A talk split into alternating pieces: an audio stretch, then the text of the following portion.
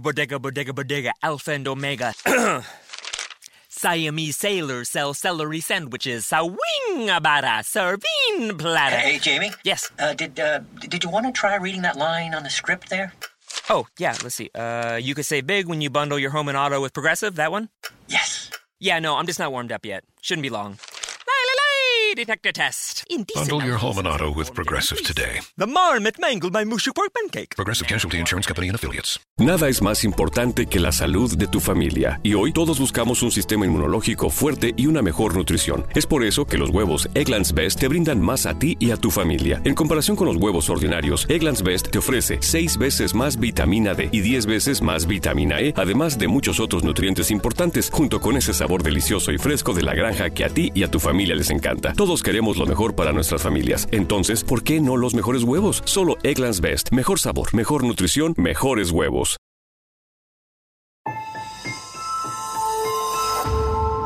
Durante años, se pensó que el Yeti vivía en los Himalayas. ¡Bienvenidos al Himalaya! Hoy, después de una extensiva investigación, sabemos que no es así.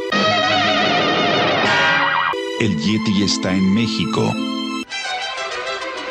Y este es su espacio. Yo, check this out.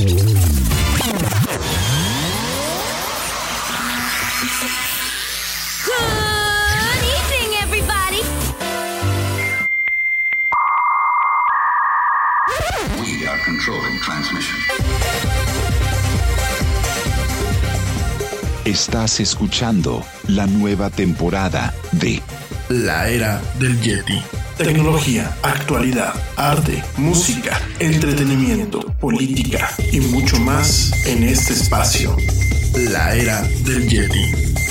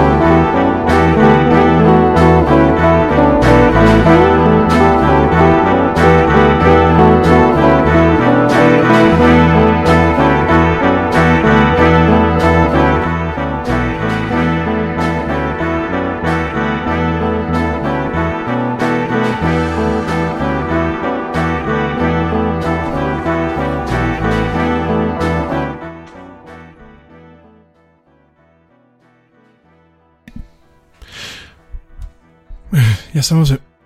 Oigan, no no me hagan eso antes de entrar al aire, hombre. Muy buenas tardes, muy buenas noches o muy buenos días, dependiendo desde dónde y cómo me escuches. Como siempre, te doy la más cálida, la más cordial y la más sincera de las bienvenidas a esto que es la era del Yeti, el programa más de pelos, más actual, más neoliberal y más rebelde de la radio. Yo soy Rami Loaiza y bueno, voy a estar platicando contigo a lo largo de esta hora y cachito. Vamos a estar platicando el día de hoy eh, del tema de lo que es la obsolescencia planeada. ¿Qué es esto de la obsolescencia planeada? Bueno, pues cuántas veces nos ha pasado que un equipo, ya sea un teléfono, una computadora o eh, algún dispositivo, pues eh, se descompone, se alenta o se deteriora pues después de que pasa un tiempo, ¿no? ¿Qué tan cierto es esto de la obsolescencia planeada? ¿Son mitos? ¿Son leyendas? ¿Son verdades? Vamos a estar platicando un poquito de este término, vamos a estar platicando eh, algunas, algunas anécdotas en torno a eh, pues lo que es la obsolescencia planeada como tal, eh, desde el punto de vista no solamente tecnológico, sino mercadológico. Vamos ligeramente a abordar el tema de los dispositivos modernos como los teléfonos Samsung y los teléfonos iPhone de Apple vinculados a este tema, sobre todo por aquello de que en su momento se pensó o bueno, se sigue eh, pensando que Apple, Apple maneja la obsolescencia planeada con sus dispositivos, sobre todo con este escándalo de las baterías que hubo el año pasado. Bueno, vamos a estar platicando este programa, este programa realmente vamos a estar totalmente platicando este tema, eh, este tema de la obsolescencia planeada. Hoy vamos a estar dándole eh, un enfoque especial, sobre todo para desmentir, desmentir algunos mitos y dejar asentadas algunas realidades. Como siempre, mil gracias. Gracias a toda la gente que me escucha en vivo. En vivo a través de la plataforma Spreaker, que es la plataforma en la que actualmente estamos transmitiendo. Gracias a la gente que me escucha en vivo a través de esta plataforma. Entra al chat y platica conmigo. Eh, también muchísimas gracias a la gente que me escucha en vivo a través de otras plataformas. Eh, entre ellas, bueno, pues directamente Stitcher, eh, Tuning Radio, y eh, bueno, pues directamente también a través de Facebook, que ya estamos transmitiendo en ocasiones este programa en vivo, ya aparece el link, nada más le pican y directamente abre, abren algunos navegadores, abre una pequeña ventana dentro del mismo Facebook, donde bueno, pues directamente me pueden escuchar. Gracias de verdad a toda la gente que me escucha, gracias también a la gente que me escucha en Estados Unidos, eh, aquellos que bueno pues me escuchan este de viva de viva voz normal también aquellos que me escuchan en los centros comunitarios impulsados por la iniciativa eh, para la divulgación de la cultura latina allá en Nueva York Nueva York eh, Atlanta Georgia y Houston Texas. Mil gracias gracias a la gente que me escucha. También muchísimas gracias a la gente que me escucha desde otras partes del mundo. Me honra muchísimo ver que hay gente que me escucha, ya no solamente desde Alemania, paisanos míos que están en Alemania, sino también hay gente que me escucha desde Suecia, desde Suiza, curiosamente lo estábamos viendo en las estadísticas del área del Yeti en la plataforma nueva, eh, también gracias a la gente que me escucha en Canadá, gracias a la gente que me escucha en Reino Unido, este, mil gracias también, además de, de que pues ya, ya sé que en ocasiones me escucha ya sea en vivo o bien en las repeticiones. Mil, mil gracias a la gente que me escucha allá también en Reino Unido, seguramente pues paisanos o gente que le gusta el español. Em, de verdad, muchas gracias, me honra muchísimo ahora con esta nueva plataforma en la que estamos transmitiendo la del Yeti. Nos ha permitido tener un conocimiento pues un poco más preciso de quién me escucha, en qué momento me escucha y eh, la verdad me honra muchísimo pues ver la audiencia que actualmente tengo. Gracias, de verdad. Esperemos que pues este programa siga, siga siendo de su agrado. Y, bueno, pues sigamos eh, pues haciendo una pequeña comunidad, porque últimamente esto es el intento de la de Yeti, ¿no? Buscar pues hacer una comunidad en donde, bueno, pues cada uno eh, es realmente un diálogo, ¿no? Donde, bueno, pues transmitimos cuestiones sobre la tecnología. ¿Qué pasó con ese volumen, hombre?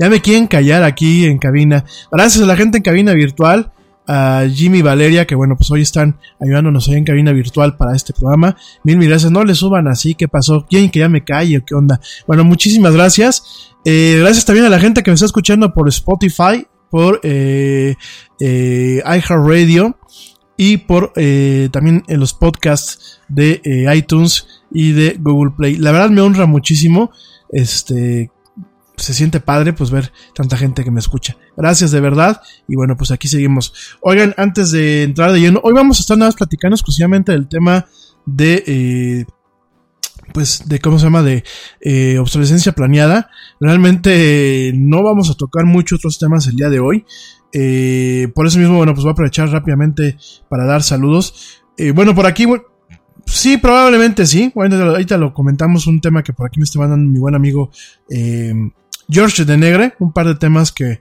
eh, que por aquí me manda. Si nos da tiempo lo platicamos. Si no mañana con todo el gusto lo lo platicamos sin falta. Oigan, eh, antes que antes de que nada, porque luego me luego me echan bronca, te recuerdo nuestras redes sociales facebook.com diagonal la era del Yeti para que directamente pues puedas también eh, platicar conmigo directamente ahí en la era del Yeti en, en, nuestra página en nuestra página de Facebook. También en Twitter estamos como arroba el Yeti oficial eh, para que bueno me mandes eh, tus tweets para que me mandes tus mensajes directos en Instagram no hemos subido, pues, realmente no he subido nada a Instagram más que algunas fotos. Prometo ya empezar a subir más cosas. Pero en Instagram estamos como arroba la era del Yeti. Y en YouTube, eh, algunos de ustedes me preguntaban, bueno, en YouTube hemos estado subiendo pues eh, la copia del programa. Porque sobre todo hay algunas empresas en donde por ejemplo bloquean el Spreaker, este, incluso están bloqueando en algunas ocasiones Spotify. Yo no sé, a mí me parece pues como muy, amor, muy amargo eso de bloquear Spotify y muy poco productivo. Pero si dejan abierto YouTube, entonces en YouTube ya me pueden encontrar como la era del Yeti. O sea, entran a YouTube y en la parte de arriba buscan este, la era del Yeti y bueno, ahí estamos subiendo estos contenidos. En, en las demás plataformas, bueno, pues igual, directamente búsquennos con la era del Yeti. Oigan, pues ya directamente, este, antes de empezar con el tema, este tema quiero compartirles, eh, salió derivado de una plática que tuve con mi amigo Alan Beristain. Saludos a mi buen amigo Alan. El pasado viernes, bueno, pues nos llevamos todo el día platicando de este tema y, eh, pues directamente, eh, gracias a mi amigo Alan por, por, por sacar el tema a, conversación y pues por darnos hoy para platicar este tema que es muy interesante, ¿no? Sobre todo ahorita en aras de la venta de los iPhones y la salida de eh, la Samsung Galaxy Note y de algunos teléfonos y esos temas ahorita que mucha gente me dice, bueno, ¿en qué computadora compro, no? Y esta noción concebida de que, bueno, muchas veces uno compra una computadora y ya es obsoleta desde que la está comprando. Bueno, pues hoy, hoy intentamos desmentir este tema. Y ahorita voy a entrar de lleno a eso, pero bueno, antes que nada, saludos a Rafael Valencia, también saludos a eh, Nora, Nora Rubio Salcedo, saludos, perdón.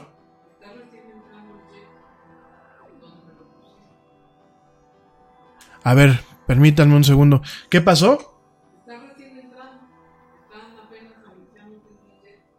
Ah. Este, pero aquí estamos en vivo. Bueno, aquí en cabina me dicen que, que, apenas está entrando. Entonces, este, bueno, eh, saludos también. Aquí me están diciendo en cabina que apenas está, se está escuchando en monitor.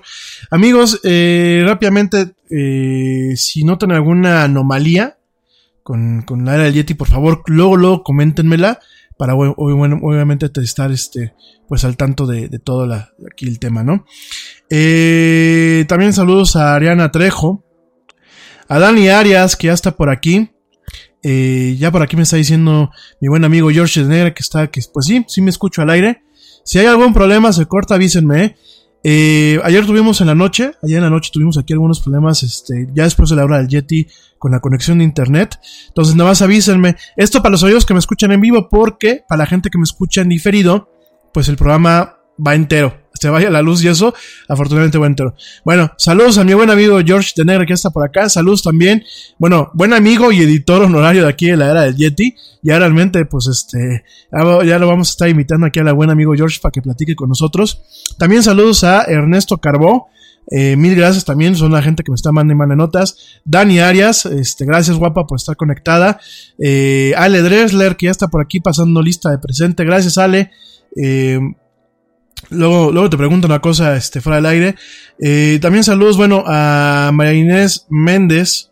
Saludos también The thing about comparing rates at progressive.com is that by now you've heard a lot of ads about comparing rates at progressive.com. We probably don't even need the words comparing rates anymore to remind you that seasoning steaks at progressive.com is an easy way to save on car insurance, or that swimming in trousers helps you find the lowest rate. And that's the thing about foraging for truffles. You've heard a lot of ads about standing tiptoe on a cinder block. Compare rates and sing softly to a wounded field mouse and save at progressive.com. Progressive Casualty Insurance Company and affiliates. Comparison rates not available in all states or situations.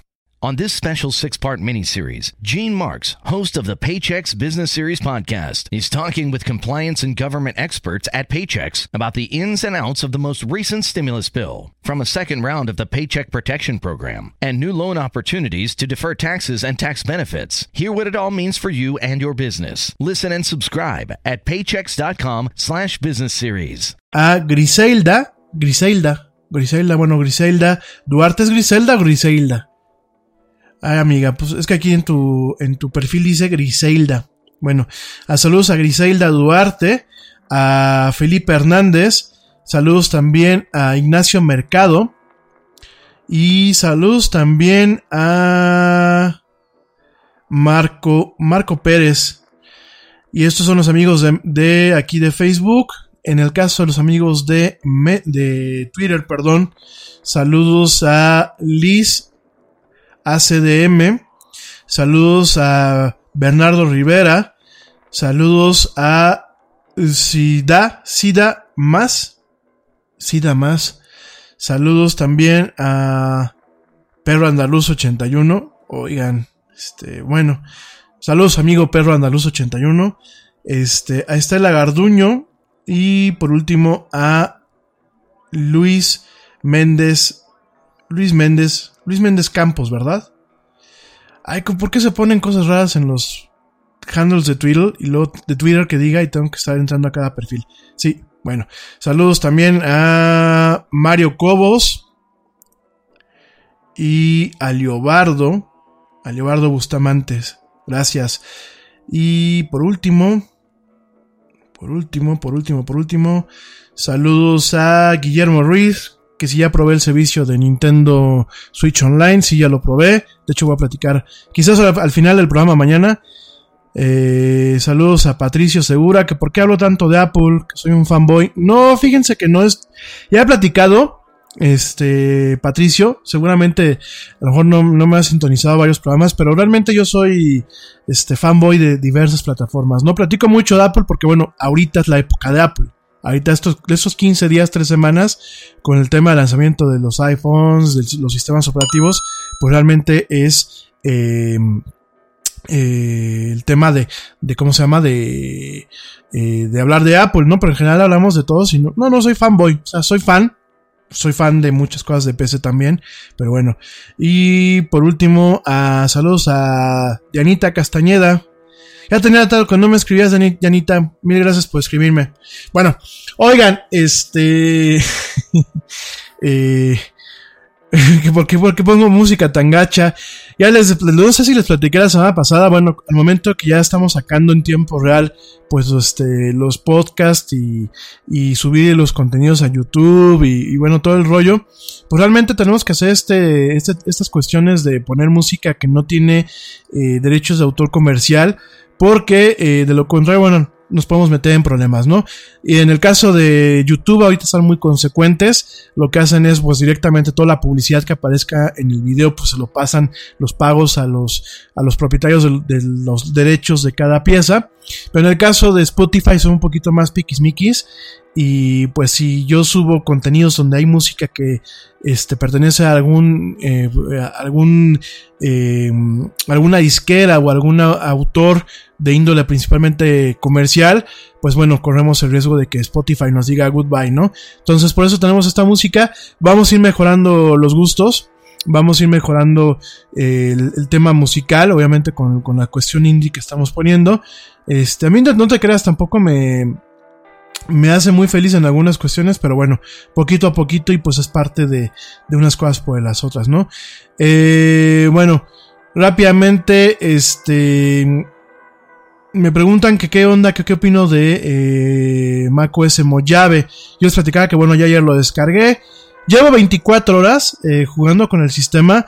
Eh, me gustó el sentido de que, bueno, no hay mayor cambio a nivel de experiencia de usuario. Sí está el cambio de este tema oscuro, en donde, bueno, directamente la interfaz de, usuario la pone de color oscura. Está el tema de estos eh, wallpapers, esos fondos de pantalla dinámicos, que son dos. Es una con las dunas del desierto del Mojave, valga la redundancia, y la otra es con unos tonos ahí como del cielo. Y estos, son estos este, papeles tapices dinámicos lo que hace es que van cambiando de acuerdo a la hora que es local en cada país, ¿no? Por ejemplo, yo ahorita aquí en el fondo de pantalla, pues veo la, la, la, duna, la duna de este desierto, la veo ya en un atardecer, ¿no? En la mañana pues estaba amaneciendo, eh, llegó una hora en que, bueno, pues era la hora del día, y por ahí a las nueve y media, diez de la noche, por lo menos lo que me tocó ver el día de ayer, ya cambia pues a una escena en donde, bueno, pues ya es totalmente de noche, ¿no? Eh, más allá de los temas cosméticos, más allá del tema eh, netamente de lo que ve el usuario con la interfaz o, o, la forma en la que interactúa, me gustó mucho el tema de que mantiene un tema, perdón, valga la redundancia, mantiene un enfoque en cuanto a la cuestión de la optimización del sistema operativo. Yo lo siento muy rápido en estas dos máquinas, en el, la MacBook Pro eh, de 15 del, del 2015 y en el iMac eh, 27 del 2017, que es el del año pasado, noto una buena velocidad. En el caso de las iMacs, aquellas máquinas que tenían estos drives que se le conocen como Fusion Drive, que es un disco duro eh, normal de, discos de toda la vida, de estos de platos que se le llaman, eh, y combinado con un SSD, uno de estos discos de memoria sólida, ¿no? Entonces estos discos Fusion Drive combinan pues estos dos discos, es un disco pequeño a lo mejor de 128 o 156 gigas y el disco duro grande de, eh, en este caso de esta máquina, bueno pues es de 3 terabytes, ¿no? ¿Por qué se manejan estos Fusion Drives? Estos Fusion Drives es una tecnología que no es de Apple, eh, tanto Intel como otras marcas lo han intentado hacer, en donde se utiliza la parte del disco de estado sólido para meter programas que o meter información a la cual se accede constantemente, de tal forma que cuando tú abres, por ejemplo, un programa y está guardado ahí de forma transparente, pues jala mucho más rápido que jalarlo del disco duro convencional, ¿no? Sobre todo en tamaños tan grandes como lo que son 3 terabytes, ¿no? Entonces, en este sentido, eh, ¿qué pasó con la versión de High Sierra? En High Sierra se, implementa un nuevo sistema de archivos, un nuevo sistema de archivos que se llamaba, A, bueno, se llama APFS, que es el Apple File System este sistema de archivos pues es un cambio radical a el sistema de archivos HPFS que bueno pues llevaba desde tiempos inmemoriales como parte del sistema operativo de Macintosh y bueno, hay este cambio. APFS pues es un sistema operativo que es mucho más rápido, principalmente en, los discos que son de estado sólido, como los discos que tienen las MacBooks, como los discos que tienen pues este, inclusive los iPads, que son realmente son chips, no son el disco duro convencional. Eh, es mucho más rápido, maneja un nuevo formato para poder hacer respaldos, sobre todo en el tema de Time Machine, es un poco más eficiente y tiene más resiliencia a el tema de pérdida de información, por ejemplo, cuando desmontas un disco duro o en algunas cuestiones, ¿no? Sobre todo es que este APFS, este Apple File System, también mantiene un tema de encripción encripción de forma nativa, no hay que usar un driver especial como se venía haciendo en lo que es HPFS, que en su momento, bueno, pues ocasionó problemas. Y además de todo, bueno, pues es una, una especificación de eh, sistema de archivo que va más de la mano con el esquema o la serie de esquemas que eh, dictan sistemas compatibles con un Unix sobre todo, bueno, pues en esta parte de una, una serie de, de, de, planteamientos que se le conocen como POSIX, así, es, así se le conocen, ¿no? Entonces, digámoslo así que el sistema operativo Mac OS eh, a partir de High Sierra, ya lo estamos viendo pues ya directamente con Mojave, es un sistema que bueno, directamente eh, ya en el sistema eh, de archivos pues está más conforme todavía o más apegado a lo que son las especificaciones de interoperabilidad y conformidad a lo que son los sistemas operativos basados con Unix, ¿no?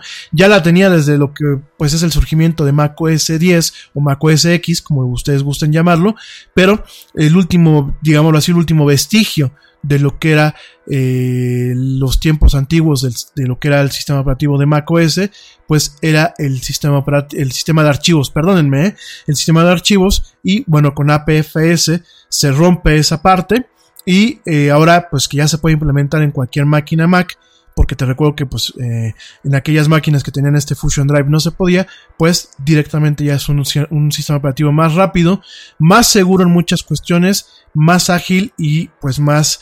Eh, más compatible con cierto software que a lo mejor no todos los usuarios usamos, sobre todo los usuarios de las Macs como herramienta de productividad o de herramienta creativa, pero que sí se utiliza en el tema, por ejemplo, de investigación científica, en el tema de programación, en algunas cuestiones muy, muy puntuales donde se requieren ciertas herramientas que son compatibles con Unix, bueno, pues directamente todo esto se, se utiliza y tenemos un sistema pues más conforme a estos lineamientos, más sólido.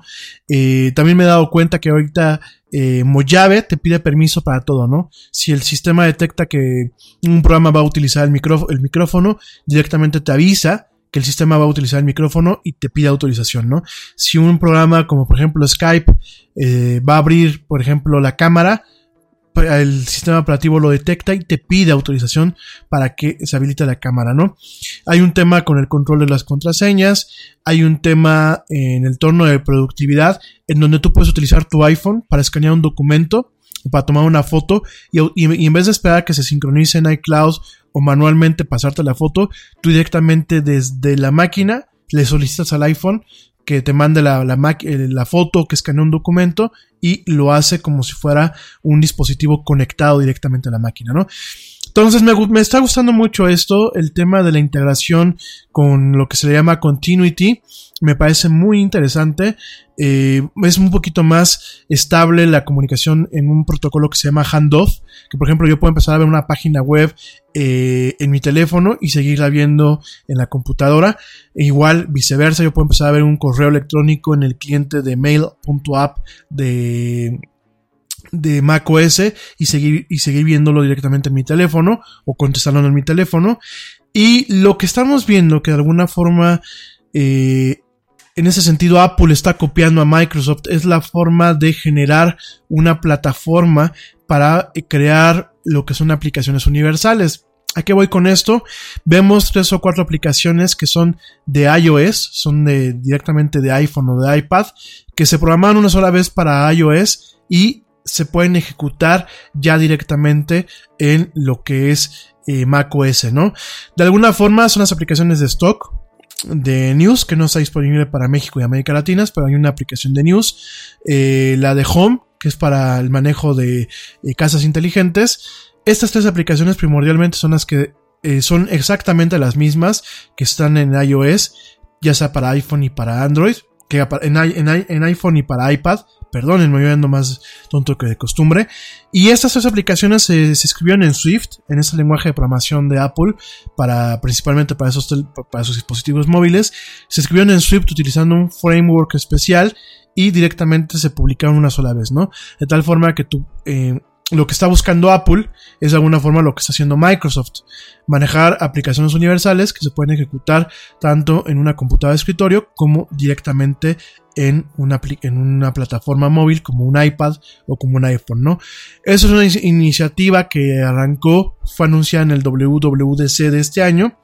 De alguna forma, pues esas aplicaciones que estamos viendo incluidas en, en macOS, pues son aplicaciones eh, con las que está probando Apple. Un tema no solamente de si realmente se puede programar una aplicación y correrla en diferentes plataformas al mismo tiempo, sin necesidad de hacer un port o sin necesidad de reescribirla. Pero también está probando el tema de cómo puede ser una estandarización con el tema de la interfaz de usuario, ¿no? Sobre todo porque si uno abre la, aplicación de acciones, bueno, de stock o, o acciones, pues uno va a ver que hay ciertos elementos que corresponden más a una plataforma que interactúas con ella utilizando un dedo, un, tema de touch, a eh, sencillamente pues el tema del mouse y, un teclado, ¿no? Entonces, eh, a grosso modo, yo me atrevo a decirles, bajen la actualización a aquellas personas que tienen Mac. Es una de las, una de las actualizaciones que más plataformas soportan. Eh, está soportando prácticamente en algunas cuestiones hasta máquinas del 2009. Entonces, bájenla, utilícenla y bueno, realmente no veo yo que se alente, no veo yo que me dé dolores de cabeza. De hecho, bueno, pues se los dije ayer, el Yeti lo estamos transmitiendo en vivo utilizando eh, macOS Mojave. Ahorita yo estoy haciendo la transmisión, llevo 24 horas trabajando y bueno, pues ha jalado bastante, bastante bien. Eh, bueno, pues dicho esto, creo que ya me explayé. Déjenme le doy un traguito al agua porque si no luego estoy ahí que entre que se me va se me va el aliento y se me, y se me seca la lengua. Después empiezo a decir aquí muchas tonterías, pero bueno. Oigan, el tema de eh, obsolescencia planeada. Este, ahorita les contesto los mensajes que me están poniendo por acá, ¿eh? Tema de obsolescencia planeada. Eh, a lo largo de mucho tiempo, ya para entrar de lleno, porque no, no nos vamos a extender mucho el día de hoy, ¿no? El tema de obsolescencia planeada es un tema que a lo largo del día y a lo largo de los tiempos hemos estado eh, en contacto quizás con situaciones que nos hacen pensar de que existe un plan o existen mecanismos para que una, un aparato, un juguete o algo deje de funcionar usualmente en, en los momentos en los que uno menos necesita que deje de funcionar, ¿no? Para abrir este tema, eh, me gusta siempre partir de anécdotas, anécdotas en donde quizás eh, yo mismo me he planteado si es que realmente existe un mecanismo para que un fabricante te obligue a tirar algo a la basura como parte de un tema de consumismo y comprar algo nuevo, ¿no? Cuando realmente lo que tú estás eh, de alguna forma deshaciéndote de él, pues puede ser que a lo mejor bajo ciertos eh, criterios pueda funcionar adecuadamente, pueda funcionar inclusive como el día, el día que uno lo compró o el día que uno lo sacó de la caja, ¿no? Progressive presents an interview with your upstairs neighbor. My name's Barry. I live right above you. I don't host parties. I host after parties. They're like parties, only louder and nobody goes home. You can see right here I ripped out all the carpeting because it was holding me back with my pogo stick. Man's got a pogo. Oh, I'm a prankster. I'll grease up a soda can and then when somebody grabs it, boom! Progressive can't save you from your upstairs neighbor, but we can save you money when you bundle renters and auto insurance with us. Progressive Casualty Insurance Company affiliates and other insurers. Bundle discount not available in all states or situations. Te preocupas por la salud de tu familia y hoy un sistema inmunológico fuerte y una mejor nutrición son más importantes que nunca. Es por eso que los huevos Egglands Best te brindan más a ti y a tu familia. En comparación con los huevos ordinarios, Egglands Best te ofrece 6 veces más vitamina D y 10 veces más vitamina E, además de muchos otros nutrientes importantes, junto con ese delicioso sabor fresco de granja que a ti y tu familia les encanta. No son tiempos ordinarios, entonces, ¿por qué darle a tu familia huevos ordinarios? Solo Egglands Best. Mejor sabor, mejor nutrición, mejores huevos. Y la anécdota que a mí me, en su momento, en un momento de mi vida, me orilló a pensar acerca de esta obsolescencia planeada, que bueno, pues es el término que se utiliza, es cuando eh, van en dos ocasiones muy puntuales en donde, por ejemplo, compro máquinas eh, de trabajo, principalmente notebooks eh, de la marca Dell. Yo siempre fui, para la gente que me escucha, siempre fui una persona que le gustan mucho las PCs. De chavo, bueno, de más chavo, porque soy chavo. Ah, ya abandonando mis guayabazos, ¿eh? Bueno, si no me los doy yo, pues quién me los da, ¿no? cuando yo estaba más chavo, en ocasiones, bueno, yo llego a comprar máquinas, eh, siempre con ciertas características para el tema de lo que es el tema creativo, ¿no? Lo que es utilizar Photoshop, lo que es editar video, lo que es editar audio, mm, inclusive el tema de los videojuegos, ¿no? Y eh, me acuerdo, bueno, pues cuando yo era estudiambre, cuando yo estaba de estudiambre en la carrera, eh, pues mis papás me, me hicieron el paro varias veces, me compraron varias máquinas y estas máquinas tenían una peculiaridad. Eran máquinas, eh, pues de primeras marcas que yo le llamo así. Eh, me acuerdo que la primera máquina, eh, pues de alguna forma contemporánea o moderna que tuve, fue directamente una HP. Una HP que mis papás me compraron recién que yo entré a la carrera de comunicación. Porque cosa curiosa, yo tuve una compact. Y ahorita voy a, te platico un poquito de toda esta historia para, para darte un contexto, ¿no? Yo tuve una compact, mucho tiempo una compact presario, eh, que a mí me la habían comprado en el 95. Y fue muy curioso porque cuando, cuando mis papás me compraron esa máquina, era la última máquina, o sea, lo más moderno que estaba en la tienda donde la compramos. Me acuerdo que mis papás me la compraron en, en una tienda estas, este, que son como tipo bodega en Sam's Club. No le estoy haciendo promoción porque no me pagan, pero bueno, en Sam's Club me compraron esta computadora ya hace muchos ayeres. Y este, y en aquel entonces me acuerdo que en el piso, en, en donde, bueno, en, en, la tienda, la máquina más moderna de esa, de esa marca, de la marca Compaq que ya no existe, era ese modelo, era el Apresario, me acuerdo muy bien porque son cosas que de alguna forma me marcaron en mi vida, era el Apresario 7222. Era una de las primeras máquinas que habían llegado con Windows 95 y que tenían eran máquinas multimedia.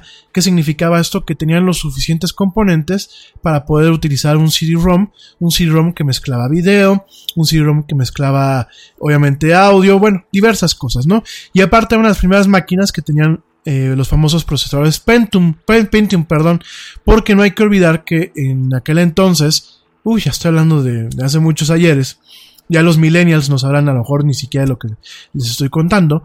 En aquellos ayeres habían varios tipos de procesador, al igual que hoy, pero era un tema un poco más, más, este, más disperso, ¿no?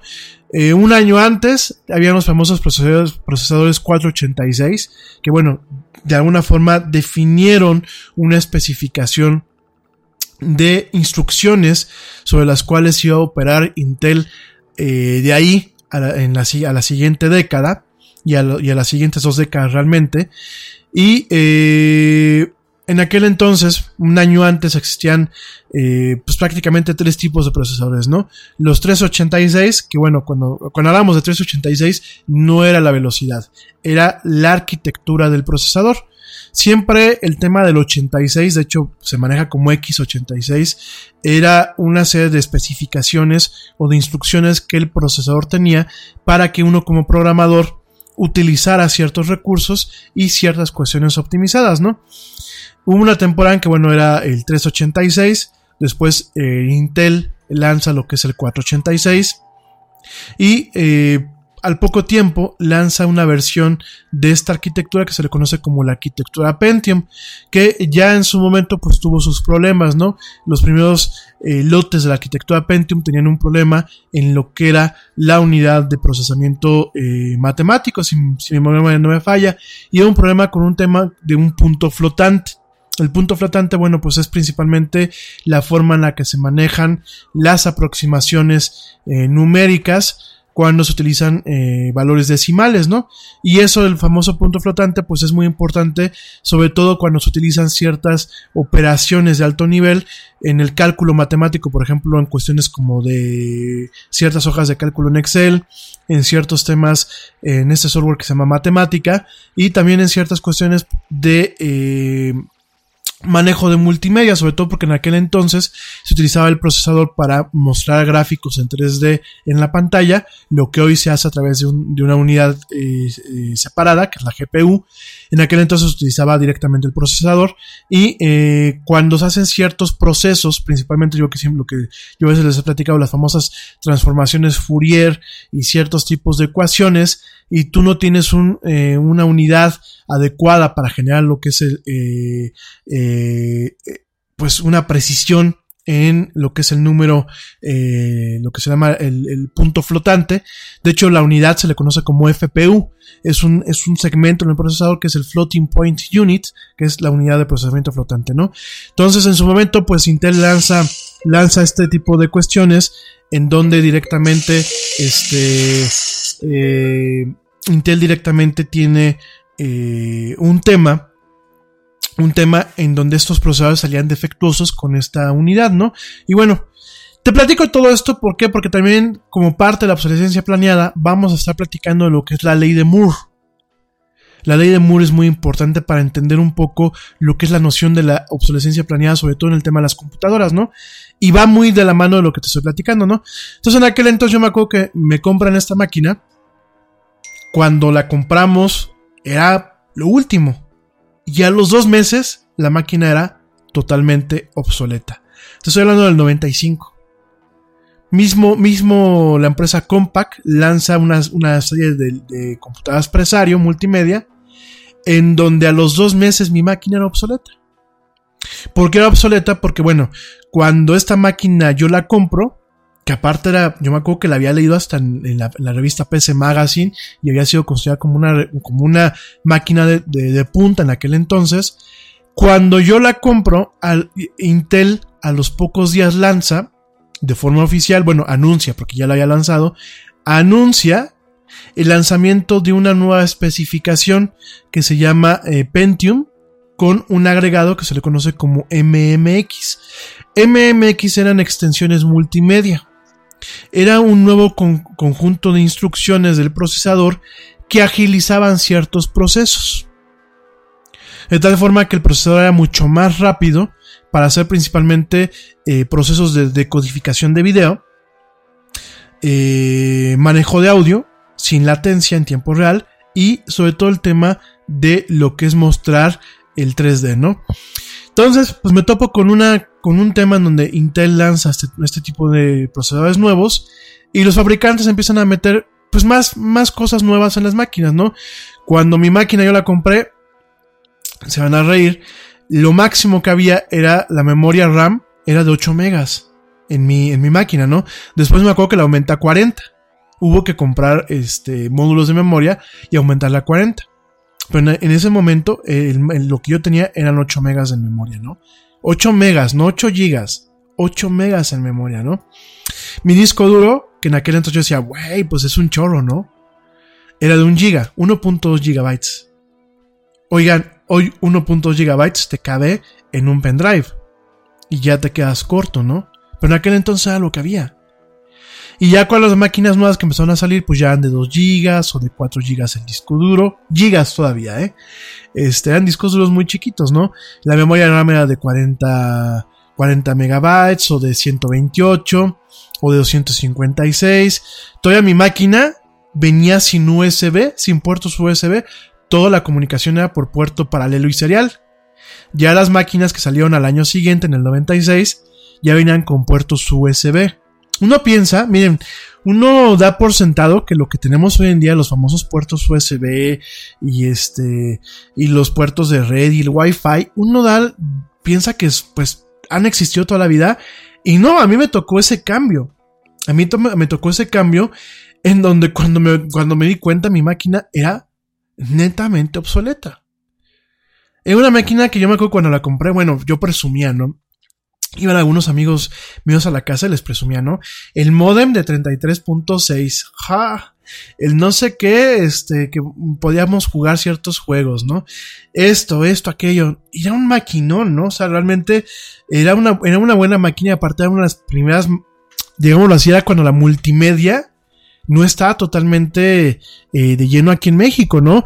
Hoy damos por sentado, bueno, pues el compact disc, ¿no? El famoso CD-ROM, que bueno, ya muchas máquinas hoy en día ya nos traen una unidad de CD-ROM, ¿no? Pero en aquel entonces uno, era una innovación, ¿no? Yo me acuerdo que esta máquina venía con un disco de Windows 95, ¿no? Y en el disco de Windows 95 venían diferentes videos, ¿no? Y, para mí era así como que, wow, en una computadora, que yo, venía de una época en, en, donde las computadoras, pues a mí me había tocado el tema monocromático, el, el, tema de las máquinas sin tarjeta de sonido, el tema de máquinas que eran pues lentas, todo ese rollo. Ese, ese cambio de paradigma y lo que ha el tema de la multimedia, yo estaba impresionado, ¿no? Y mucha gente, pues en aquel entonces, en el 95-96, estábamos verdaderamente impresionados por el tema de la multimedia, ¿no? El software directamente en un CD-ROM, ¿no? La enciclopedia en un CD-ROM, este, videos, pues directamente ahí, ¿no? Entonces era un tema, era un tema muy complejo, era un tema eh, muy interesante, porque así como nos fueron llegando las innovaciones, era de parpadear y tu máquina ya era obsoleta. Y fueron prácticamente 5 años, del 95 al 2000, en donde uno estornudaba y ya el estornudo de uno era obsoleto.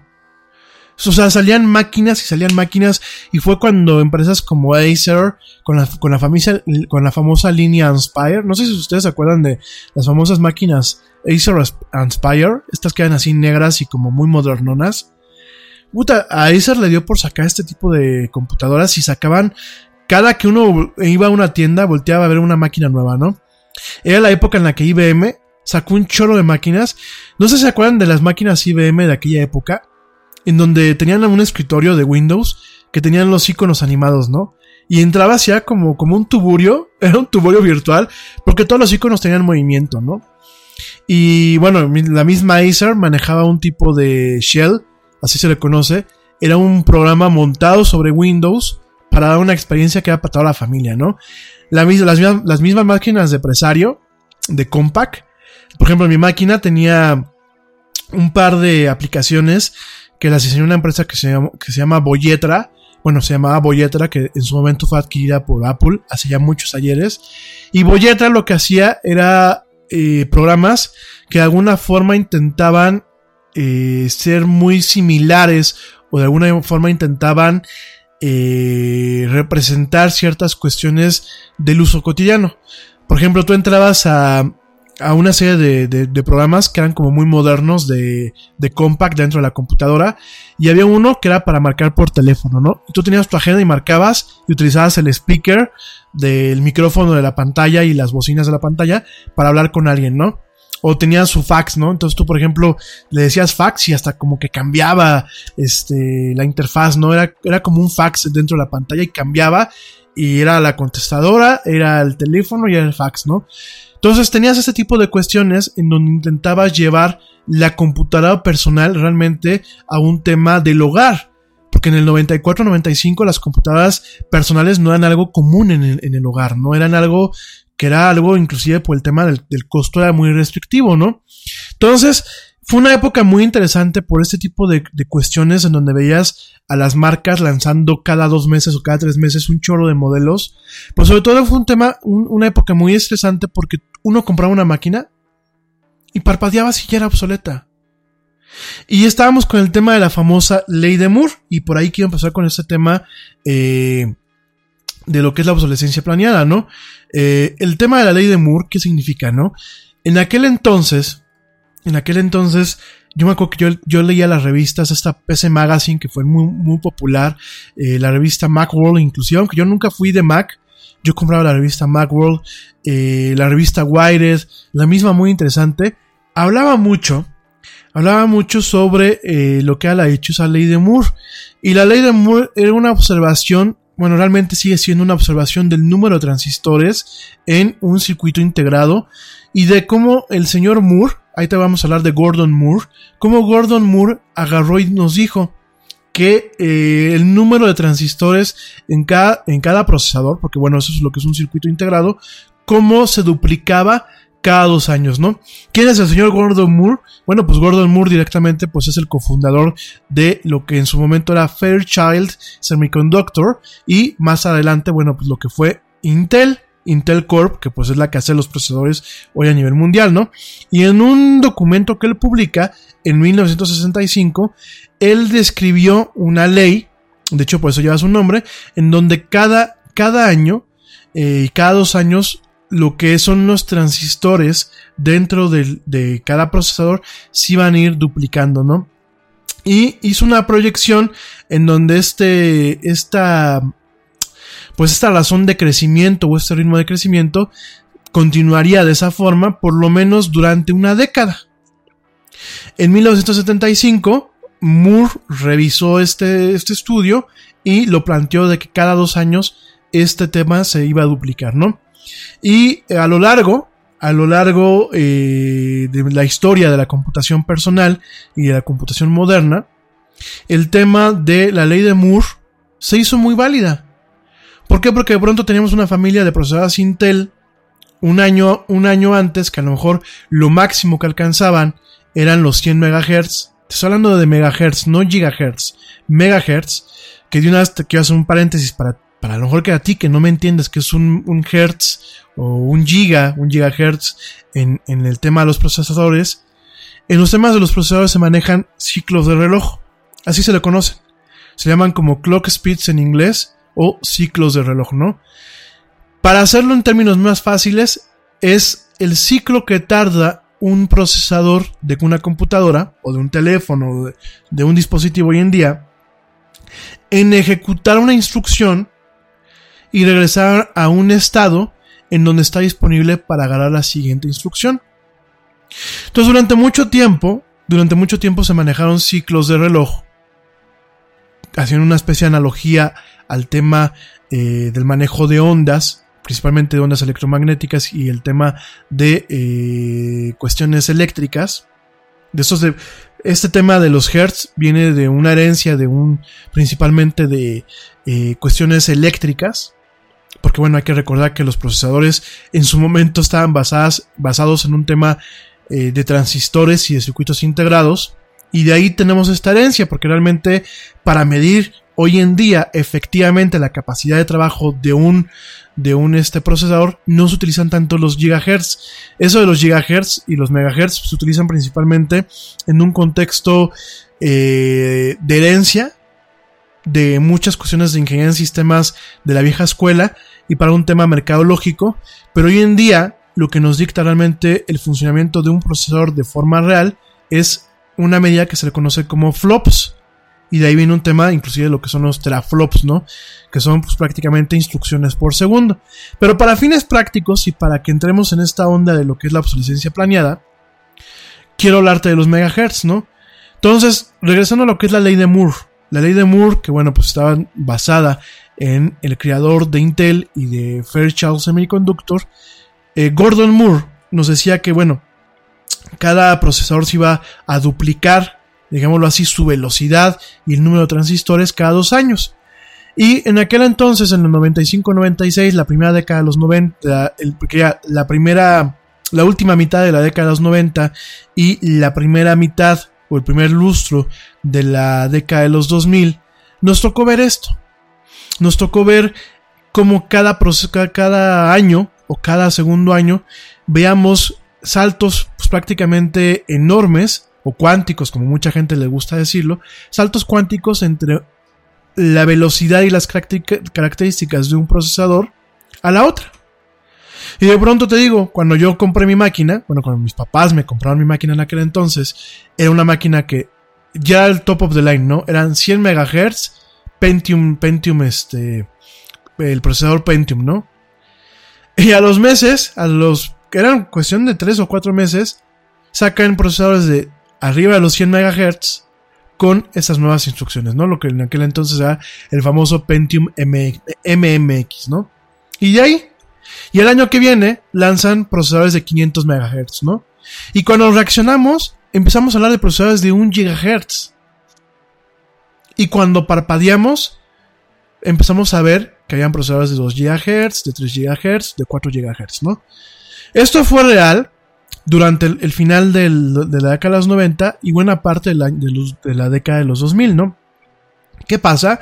Que en el año 2015, directamente Intel y otras empresas anuncian que la ley de Moore quizás, quizás ya no era tan válida. ¿Por qué? Porque empezó a haber un, asentamiento o una ralentización en el tema de la innovación en torno a a los procesadores. Hoy en día los procesadores ya no se...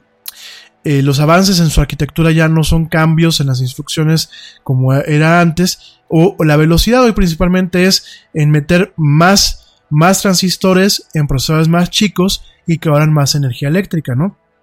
Pero en aquel entonces, y ahí es lo que quiero entrar con el tema de lo que es la obsolescencia planeada, ya en algún momento platicaremos de procesadores en otro, en otro programa, en aquel entonces uno se sorprendía y uno pensaba.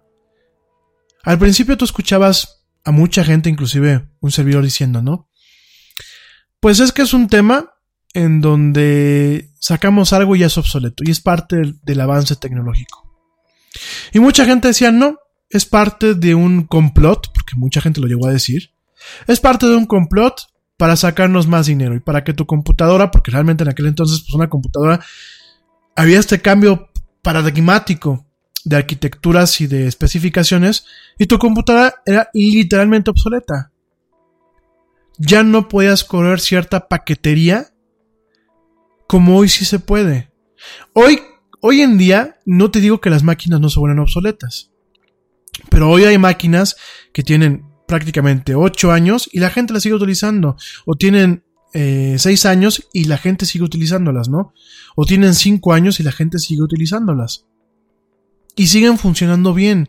¿Por qué? Porque los paradigmas computacionales no han cambiado lo suficientemente como en aquel entonces cambiaban, ¿no? Sobre todo en el tema de, negocios.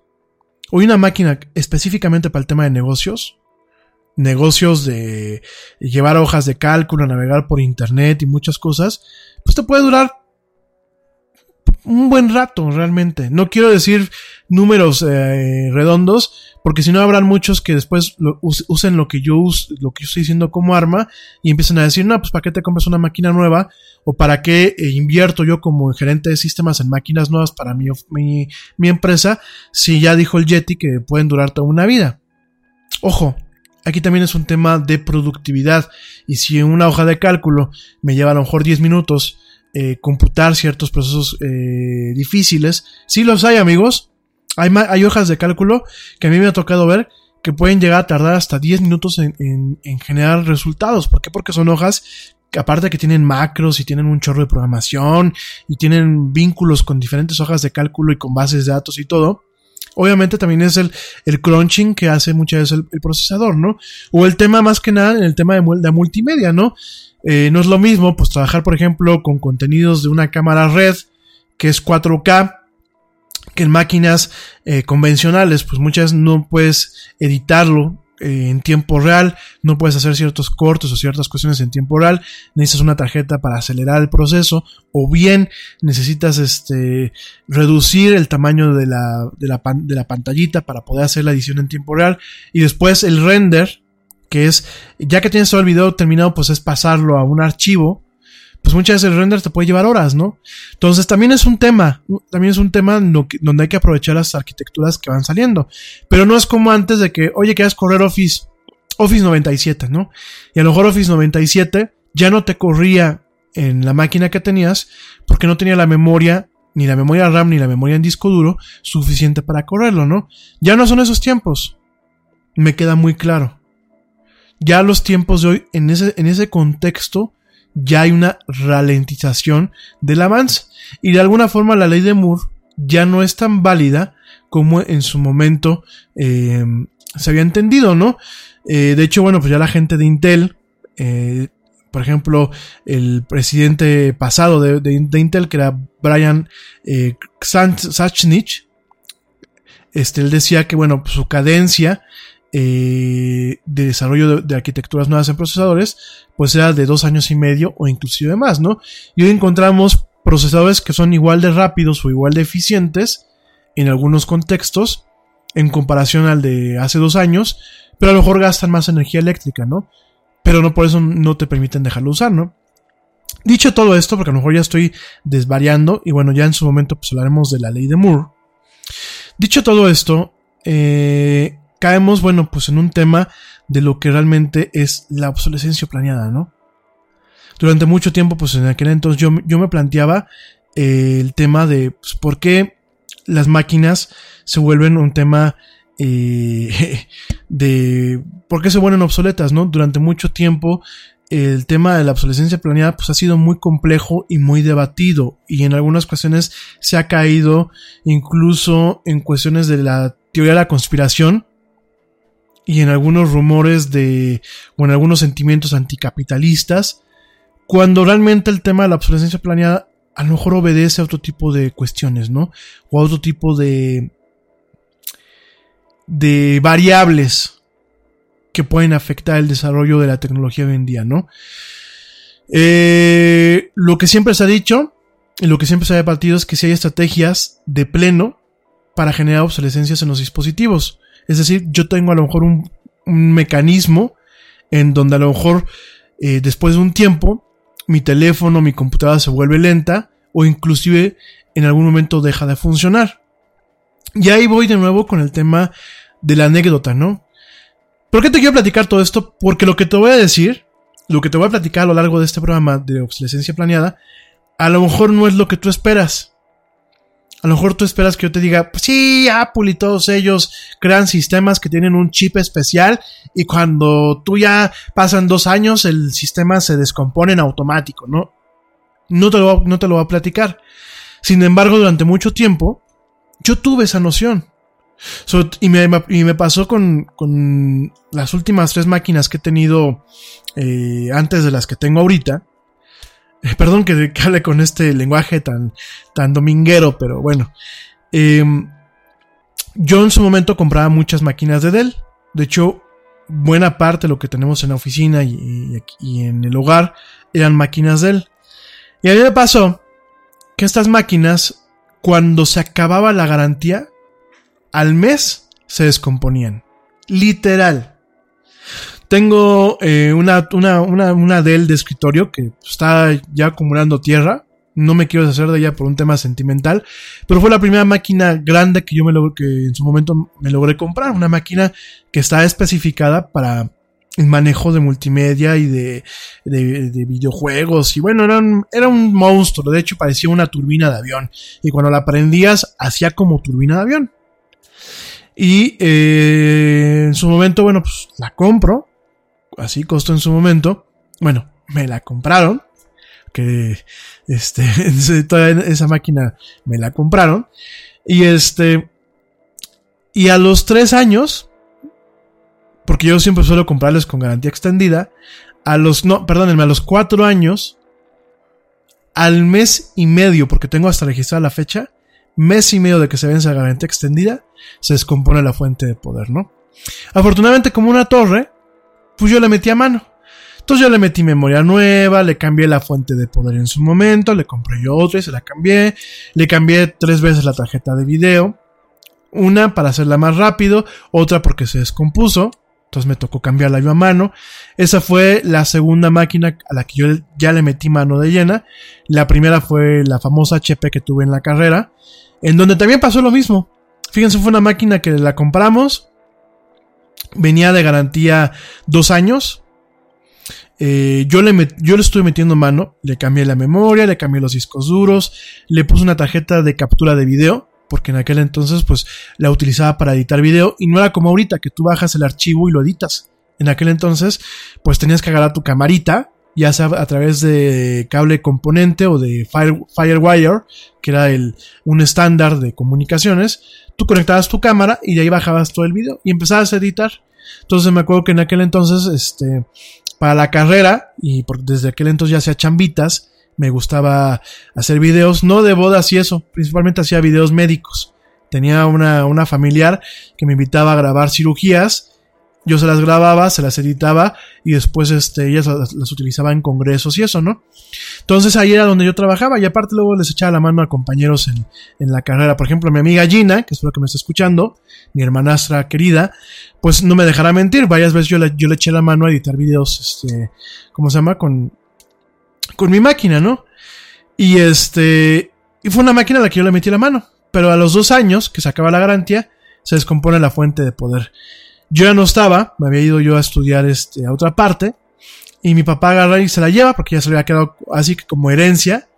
Se la, se la lleva a mi papá y le dicen en el, en el técnico de HP, no, pues está, está tronada la tarjeta, la tarjeta madre, cuesta como 11 mil pesos repararla y pues, este, pues es lo que hay, ¿no? Entonces yo hablo con mi papá y le digo, no, aguanta, es la fuente de poder y efectivamente a la fuente de poder. Pero a lo que voy era al año, año tres meses, que a los dos años, dos años un mes, dos años tres meses, ¡zas! se descompone, ¿no? Compro la primera, este, me compro una Dell, bueno, me compran una Dell para irme a estudiar, este, a España, cuando me fui a estudiar a España. Igual, con extensión de garantía, ¿no? Tenía eh, tres años de garantía, era un año de garantía original, o sea, así con lo que venía del fabricante, y dos años de garantía adicional. A los dos años, una semana, literal, tenía una semana que se había vencido la garantía, ¡zas! que se me descompone la máquina. Y son, y eran descomposturas sin arreglo. Se descompuso la tarjeta de video de la máquina, y esa, esa tarjeta de video no se podía arreglar porque era una notebook. No era agarrar y, a ver, la voy a cambiar, no, pues no era tan sencillo. Se descompone, ¿no? Eh, me acuerdo que mi, papá bien buena onda me dice, pues compadre, para yo, yo para echarte la mano, no te puedo comprar una Dell como la que te había comprado en su momento, pues te compro una, en aquel entonces era una marca que se llamaba Gateway, que Gateway era como de la vaquita, así esa era la marca, las cajas tenían manchas como de vaquitas, ¿no? Hey, we get it, you don't want to be hearing a progressive commercial right now, so let us tell you something you do want to hear. You are intelligent. You make all the right decisions. You were smart before smart was cool, and you made it cool again. You have a wealth of knowledge, and you are so very clever. I bet you already knew I was going to say that, you genius. There, don't you feel better? You'll also feel better when you hear you could save big when you switch to Progressive. But I'm pretty sure you already knew that too. Progressive Casualty Insurance Company and Affiliates. This podcast is brought to you by ESET, the global leaders in cybersecurity. ESET business solutions range from endpoint and mobile security to encryption, two factor authentication, and advanced threat detection. And they've just introduced their new endpoint security management platform called ESET Protect. The ESET Protect business security bundles take security to a whole new level. For small businesses and MSPs, I recommend ESET Protect Advanced to cover all your security bases. ESET Protect Advanced includes endpoint protection, cloud sandboxing for advanced threat detection and prevention, full disk encryption, file server security, and cloud based console. Right now, you can save 20% with this limited time offer. So you're not only getting best in class cloud managed protection against advanced attacks, you're enjoying a significant discount. Not yet convinced? Don't worry. You can also get a free trial and an interactive demo at business.eset.com/radio. Get 20% off ESET's new business cybersecurity bundle, ESET Protect Advanced, at business.eset.com/radio. Y me compran la dichosa Gateway, ¿no? Y este, igual, una máquina económica, rápida, pero económica, al año, porque esa sí no la, no la compramos con extensión de garantía, al año tres meses, adiós. Había que estarle cambiando este lo que eran los eh, la, pasta térmica y ponerla sobre un ventilador, porque si no se apagaba. Yo sé que a muchos de ustedes les pasa eso, y eso es porque ese tipo de máquinas, eh, entre el procesador y la tarjeta de video, va un material, va, bueno, va una, una pieza que se le conoce como un heatsink. Un heatsink, para que me entiendan, pues es un pozo de calor. ¿Qué es lo que hace? O para la gente que son un poquito más técnicas, un intercambiador de calor. Lo que hace es que retira el calor del procesador y lo, lo, lo mete en una pieza de cobre y luego con los ventiladores expulsan ese, ese calor y meten aire, aire fresco.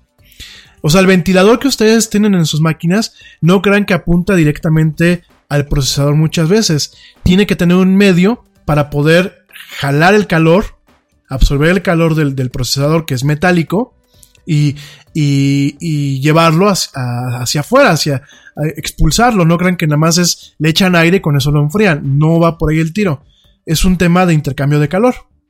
Entonces, este, las máquinas corrientitas, perdónenme que lo diga en, est en estos términos, pero las máquinas corrientes, como muchas de las que hace HP, las que hace Acer, son máquinas que este tipo de componentes les ponen una pasta. O les ponen un, una especie como de... No sé si ustedes en las oficinas tienen, tienen estos que son de Parit, que son como unos cuadritos, que es pegamento por un lado y pegamento por el otro, y que bueno, es una especie como de plastilina. Háganse de cuenta que le ponen lo mismo. Nada más que es una pasta de intercambio térmico. Esa pasta lo que hace es pegar el, el heatsink, esta pieza de, de, cobre, de pegar al procesador y aprovechar este espacio, que no quede nada de aire, para poder hacer una transmisión de calor lo más óptima posible. Estos son materiales que usualmente eh, cambian de fase. Que con esto que te digo, con el calor se vuelven líquidos o se, se vuelven menos espesos y hacen de que el calor del procesador, de la capa del procesador, viaje al, al intercambiador de calor, a, este, a esta placa de, de, cobre. Esa placa de cobre se calienta y después los ventiladores lo que hacen es sacar ese aire caliente y meter aire, aire frío. Entonces, que este, lo que hacen este tipo de empresas para ahorrar, obviamente, para ahorrar gastos, meten eh, pasta térmica, así se le conocen, más, meten pasta térmica de mala calidad. ¿Y qué es lo que pasa? Llega un momento en que esta pasta térmica pierde su efectividad y se empiezan a sobrecalentar. Por eso muchos de ustedes tienen sus notebooks y tienen esos escritorios o estas placas donde tienen un ventilador abajo porque se sobrecalientan. Porque cuando una máquina se traba, se traba por un tema de seguridad, porque antes uno podía eh, dejar que el procesador se calentara y prácticamente se fundía. Y a mí todavía me ha tocado ver procesadores fundidos. Hoy existen límites en donde lo que empieza a hacer el procesador es a ralentizarse, a disminuir su velocidad, a disminuir el voltaje, porque eso es lo que hace, disminuye el voltaje que llega hacia él, baja su velocidad, empieza a volverse lento. ¿Y qué pasa? Llega un momento en que de plano se empieza a trabar o se empieza a apagar. Y eso es para evitar que, bueno, pues que el procesador se queme. Porque literal, una temporada hace ya muchos ayeres, en, la época de los noventas, en donde un procesador que no tenía una buena, un buen enfriamiento directamente se fundía. Y no solamente se vacía el procesador, sino se vacía todo lo que era la tarjeta madre, ¿no? Entonces, ¿qué pasa? Muchas de sus máquinas, y yo por eso siempre le digo a la gente, ¿vas a usar una máquina para darte de comer? ¿Vas a usar una máquina para el trabajo? Invierte. Haz una inversión. Porque llega un momento en que estas máquinas, pues sí, te compras una máquina de 8 mil, 10 mil, 12 mil pesos, una Acer que aparte son de un plástico horroroso, y llega un momento en que pasa esto. Y fíjate, no es un tema de obsolescencia planeada quizás. Aquí el tema es un tema de costos. Mucha gente critica a empresas como Apple. Yo mismo en su momento lo hacía. Y criticaba mucho el tema de por qué voy a pagar un plus que yo, mucha gente le conoce como el impuesto Apple, por una máquina de estas. Apple tiene una ventaja. Y no es una ventaja mercadológica que yo te estoy diciendo ahorita, ay, le quiero hacer promoción a Apple porque me regalan computadoras o porque soy fan de Steve Jobs y casi casi beso su osamenta y tengo aquí una estampita de San Steve Jobs. No, no, no va por ahí el tiro. Apple lo que tiene es que a los proveedores, que aparte, por ejemplo, en un proveedor como Foxconn, que Foxconn es una empresa china que fabrica las máquinas a Apple y fabrica máquinas para Microsoft y fabrica consolas y fabrica máquinas también para Dell y para otras empresas. Apple lo que hace es yo te doy un contrato, pero yo quiero que la planta, la planta completa, la utilices para fabricar mis máquinas. Van a estar supervisores de mi, de mi empresa constantemente y los materiales que tú consigas consíguelo los mejor, lo, de la mejor calidad posible. Por supuesto, han habido muchos casos en donde, por ejemplo, las, las, tarjetas madre de las máquinas de Apple fallan o las tarjetas de video de las máquinas de Apple fallan. Pero lo que tiene Apple en ese sentido es, ah, yo detecto que las máquinas eh, tienen tarjetas de video o tarjetas madre que fallan. Yo creo programas para su reemplazo, aun cuando las máquinas estén fuera de garantía. Cosa que otros fabricantes no hacen. Ojo. En buen plan, no estoy eh, defendiendo a esta empresa, ni estoy haciendo publicidad gratis.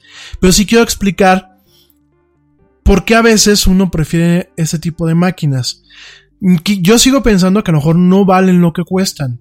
Por supuesto que Apple infla, infla mucho el valor de estas máquinas, sobre todo por un tema del brand equity, del valor de la marca y el valor que el, tener la manzanita y el sistema operativo confiere a estas máquinas, voy totalmente de acuerdo. Sí me parece que son máquinas sobrevaluadas en muchos aspectos.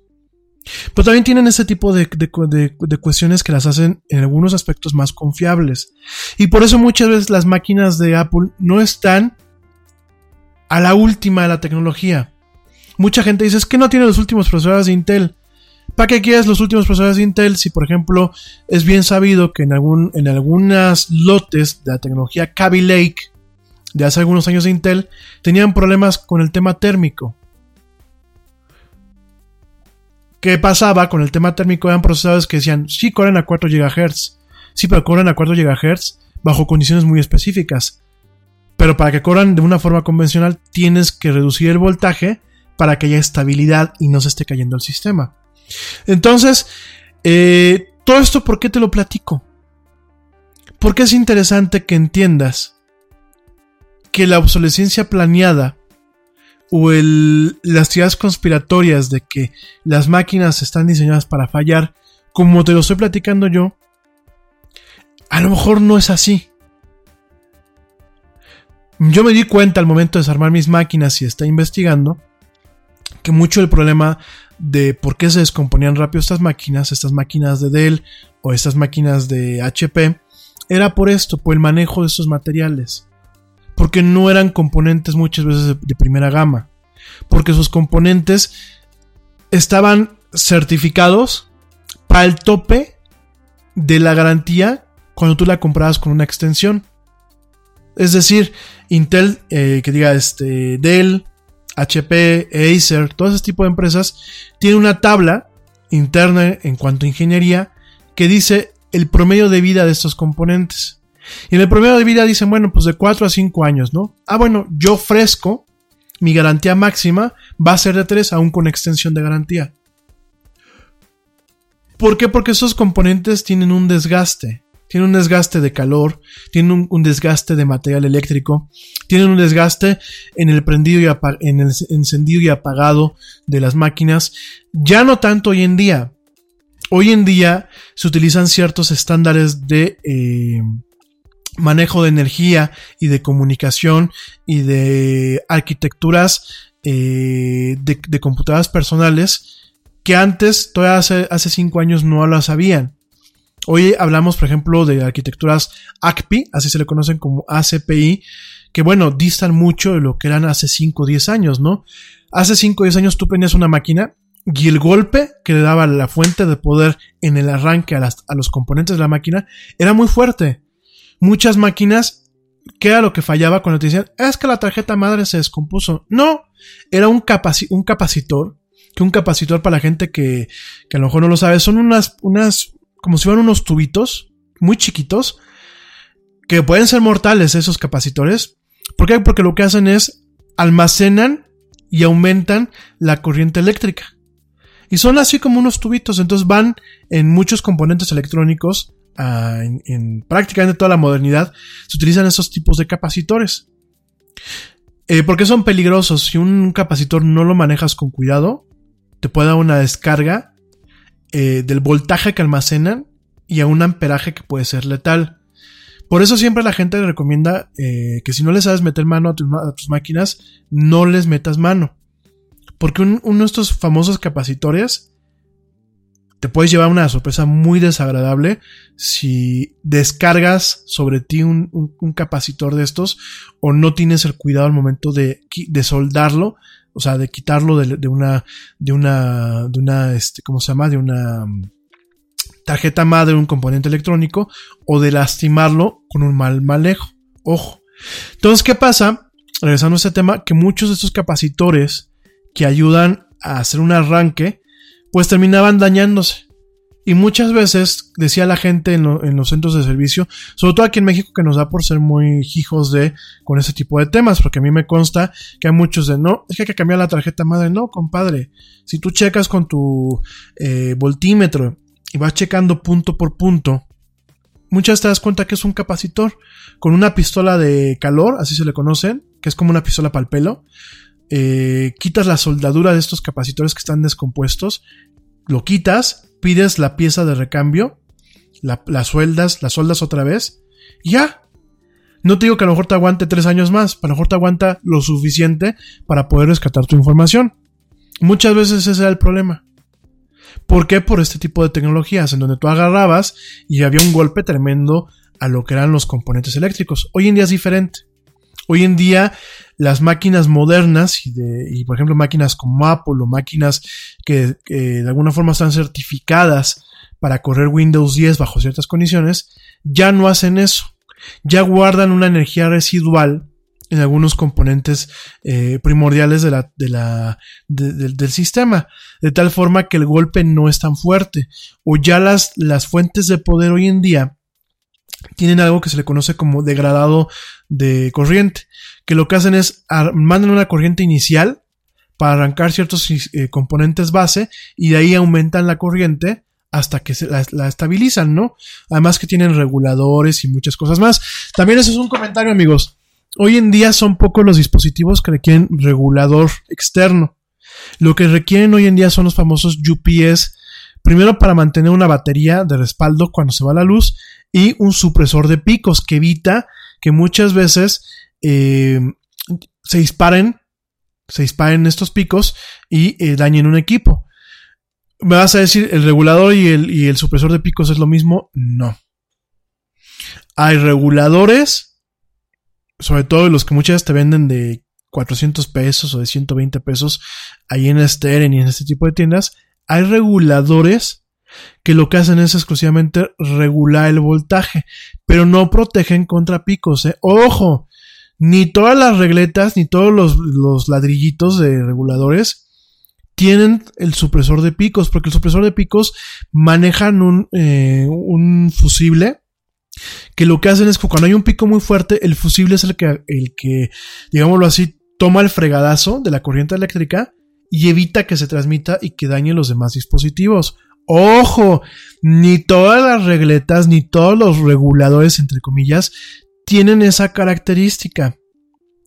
Y hay máquinas y hay equipos sensibles que se descomponen y dicen es que tenía puesto el regulador. Sí, compadre, pero no es el regulador como tal. Es eh, el supresor de picos. ¿Por qué? Porque la mayoría de las fuentes de poder modernas ya tienen un regulador integrado, que lo que hacen es acondicionan el flujo eléctrico, pero no te protegen contra picos y obviamente no te protegen contra el tema de las descargas eléctricas, eh, que el, el tema de las de los apagones. Ojo, ojo. A mí me, me, tocaba mucho, ¿no? Que cuando yo hacía chambitas allá en España y le arreglaba máquinas a medio mundo, me llamaban a las oficinas y les decía, es que la máquina se voló la fuente de poder, hay que cambiar la fuente de poder. O en algunas fuentes de poder hay que cambiar el fusible. Y me decían, no, pero si tenemos un regulador, tío. Pues sí, pero el, el, regulador del acondicionador lo único que hace es mantener un flujo y una, una onda y un amperaje a un nivel. Pero si tú tienes un fregadazo de esos de corriente que ya que ya son menos, ¿no? Pero tú tienes unos esos que hasta te sacan chispas en ocasiones porque muchas veces el cableado de las casas o de las oficinas es malo, y más lo que le toca a CFE, ahí en el caso de México, ese tipo de ¡pum! en donde de pronto subes de 120 a 200 de un fregadazo, pues es, o el amperaje sube de un golpe, ese tipo de cosas sí pueden fastidiar aparatos, ¿no? Entonces, eh, dicho todo esto, perdónenme que haga a veces tanto paréntesis, pero sí me interesa muchas veces, pues matar varios pájaros de un solo tiro, ¿no? Dicho todo esto, pues a mí me quedaba mucho tiempo el sabor de que eh, todo se hacía pues para que uno siga consumiendo, ¿no? Durante los 80, los 90 y buena parte de los 2000, pues teníamos el tema de los cambios repentinos por la gama de descubrimientos y avances que se hacían. Y por otra parte, pues veíamos el tema de los aparatos que se descomponían, como yo os estoy platicando, ¿no? Aparatos que se descomponían al, al, poco tiempo. Y yo decía, pues ¿por qué se descompone? Ah, seguramente de él ya sabe que se me acabó la garantía y me quiere encestar. No.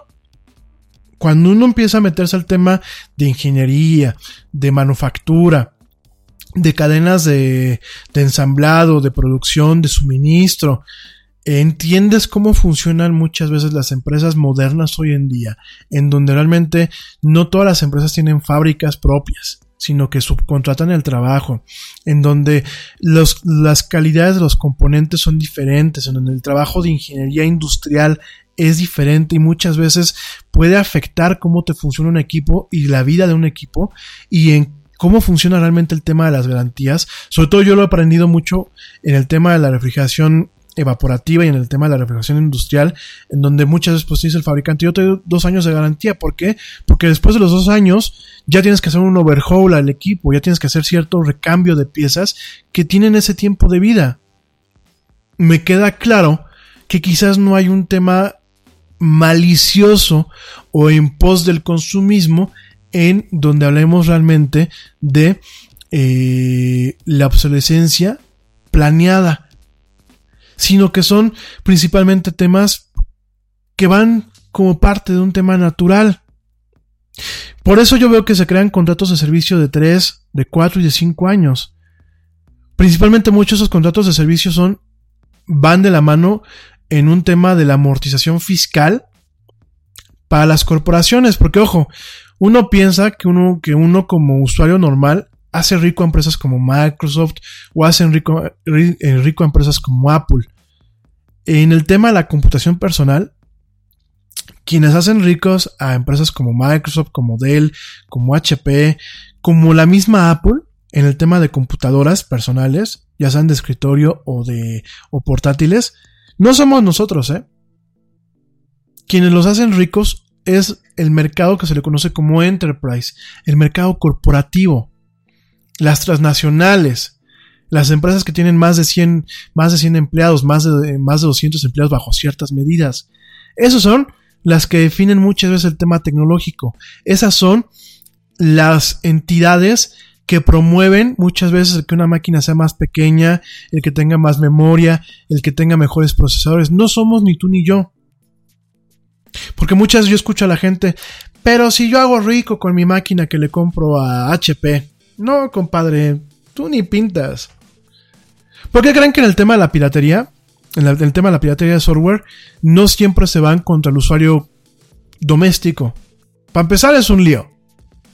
No me imagino a la, a la PGJ y a la BSA. La PGJ aquí en México es la Procuraduría General de Justicia. La BSA es la Business Software Association, que es una entidad que representa a varias empresas de software y tienen un convenio a partir de ciertas leyes aquí en México y en otras partes del mundo, en donde con lo que es el SAT, que es la Secretaría de Hacienda, este, bueno, la, Secretaría de eh, Tributaria o la, o la Secretaría de Hacienda, el SAT y el tema de la PGJ, van muchas veces a ciertas empresas y, hacen una auditoría y dicen, ah, pues esta máquina tiene software pirata, órale, te toca multa, órale, te toca este, eh, eh, que te confiscan las máquinas, ¿no? Que ya no, ahorita ya no, pero antes te confiscaban hasta las máquinas, ¿no? Entonces, ¿qué pasa? Pues tienes todo este tipo de cuestiones, ¿no? Y uno siempre decía, bueno, pues a mí como usuario doméstico no me va a pasar. Hay algunos casos ahí muy aislados en donde, bueno, sí, sí ha llegado a pasar, sobre todo cuando el usuario se pone a vender en su casa este, copias de licencias piratas, pero bueno, pero realmente no se van contra el usuario común y corriente, porque quien realmente deja dinero pues son las empresas, y quien realmente permea todo esto son las empresas grandes, el tema del enterprise. Entonces, llega un momento, y también quiero aquí aclararlo, llega un momento en que las grandes empresas agarran y le dicen a los fabricantes, oye compadre, párale ya. No me saques una máquina cada, cada año. O no me cambies las especificaciones de, operación de mi software cada dos años. Porque lo que va a hacer, lo que va, lo que va a pasar es que te va a dejar de comprar licencias.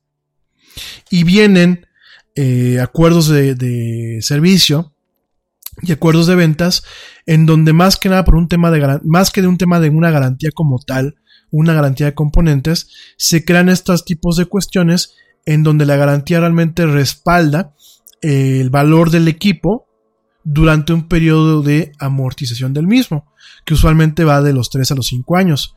Entonces se sacan este tipo de planes de garantías extendidas que lo, que lo que intentan principalmente es darle una certidumbre a los departamentos de compras y a los departamentos de ingeniería en sistemas para comprar estos equipos. Porque inclusive muchas veces ya hay equipos que no son por compra, ya se cae en el arrendamiento, ¿no? En el famoso leasing. Entonces, hasta por ese lado, si, intentamos definir lo que es eh, las ciudades de la conspiración detrás de lo que es la obsolescencia planeada, pues no lo hay. No lo hay. Realmente, eh, en su momento, mucho lo que pues entendemos como obsolescencia planeada se dio por los cambios en la fabricación de los procesadores, como ya lo dije en el primer, en el primer rato de lo que íbamos platicando, principalmente por los procesos de fabricación más pequeños, eh, poniendo más transistores por nanómetro. Eh, por otra parte, pues también nos tocó el tema de la reafirmación de estándares como PCI Express, eh, de RAM, etc., que eran estándares que llevaban mucho tiempo trabajándose y que pronto chin, salió una especificación y tu máquina ya era obsoleta.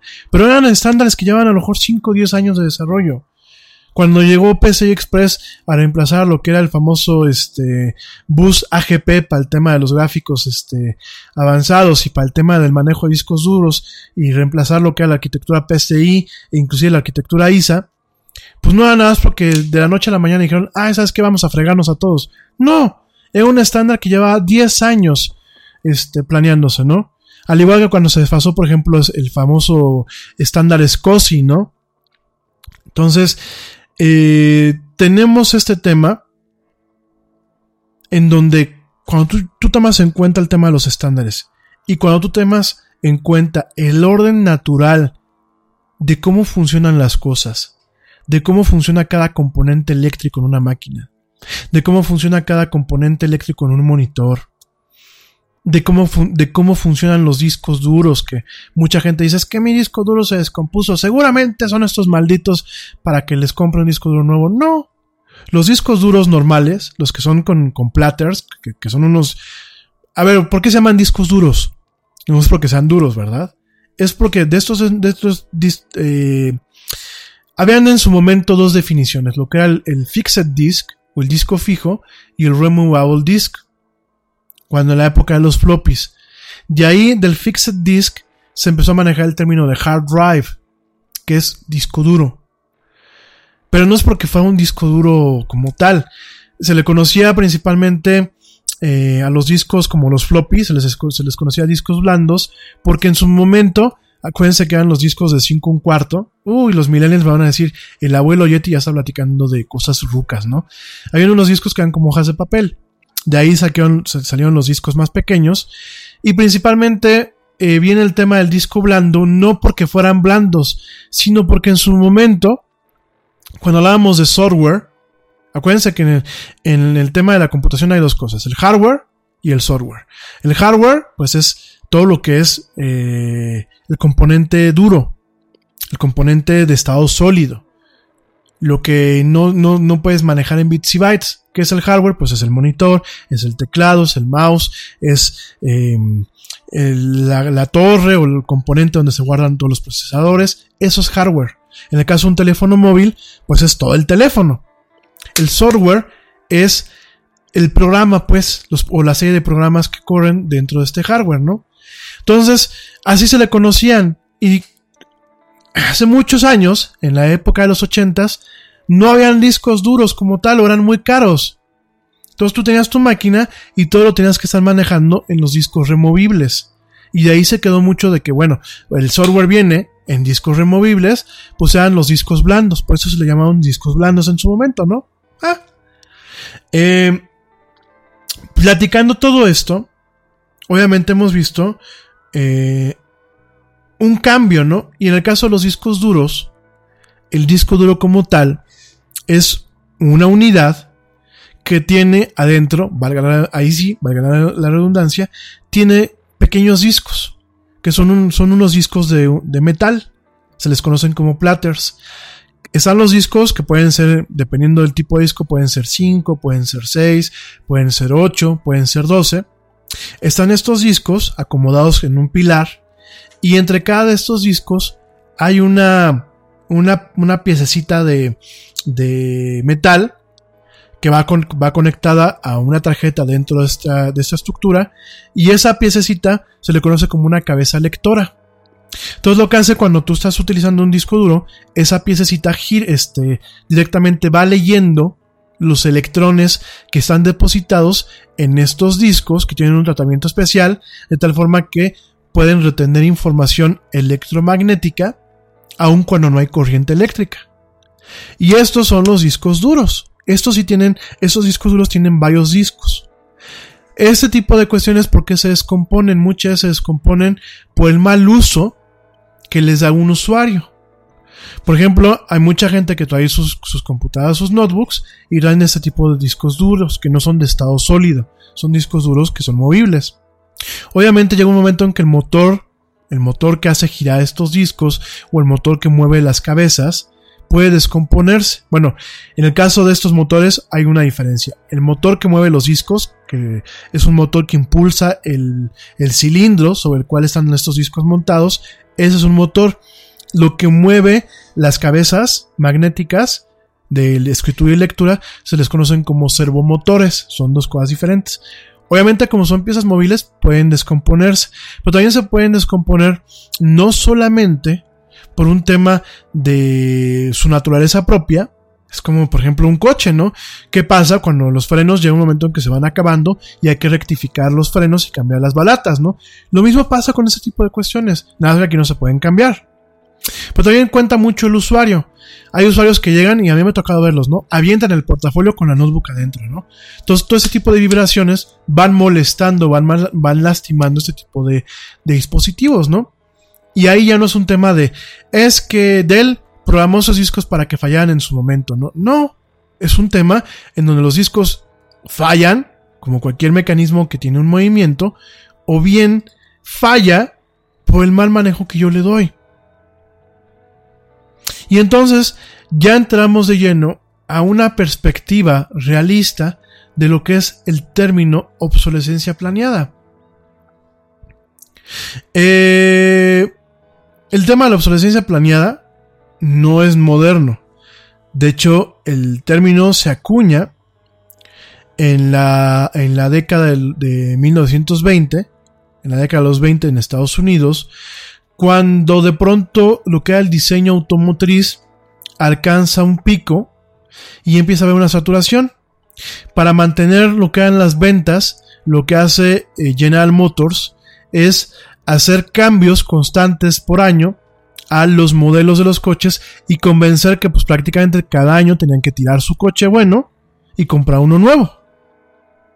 Entonces, esto es muy chistoso. De hecho, esto viene de una estrategia que el señor Alfred P. Sloan Jr., que en su momento fue el director de General Motors, pues de alguna forma viene, viene creando esa estrategia para que la gente no se quede eternidades con los coches, ¿no? Que bueno, en el tema de los coches realmente no hubo una cuestión duradera, porque bueno, eh, al final del día, pues hay gente que tiene 10, 15, 20, 30 años con el mismo coche, ¿no? Y no hubo ese cambio. Sin embargo, bueno, en su momento eh, General Motors quiso hacer esto. Henry Ford en aquella época no le gusta estos cambios. ¿Por qué? Porque le pegan a la cadena de producción y de alguna forma eh, crean un modelo en donde lo que es el chasis y lo que son varias cuestiones se quedan igual y lo único que modifican es ligeramente las cuestiones internas y ligeramente las cuestiones eh, motores.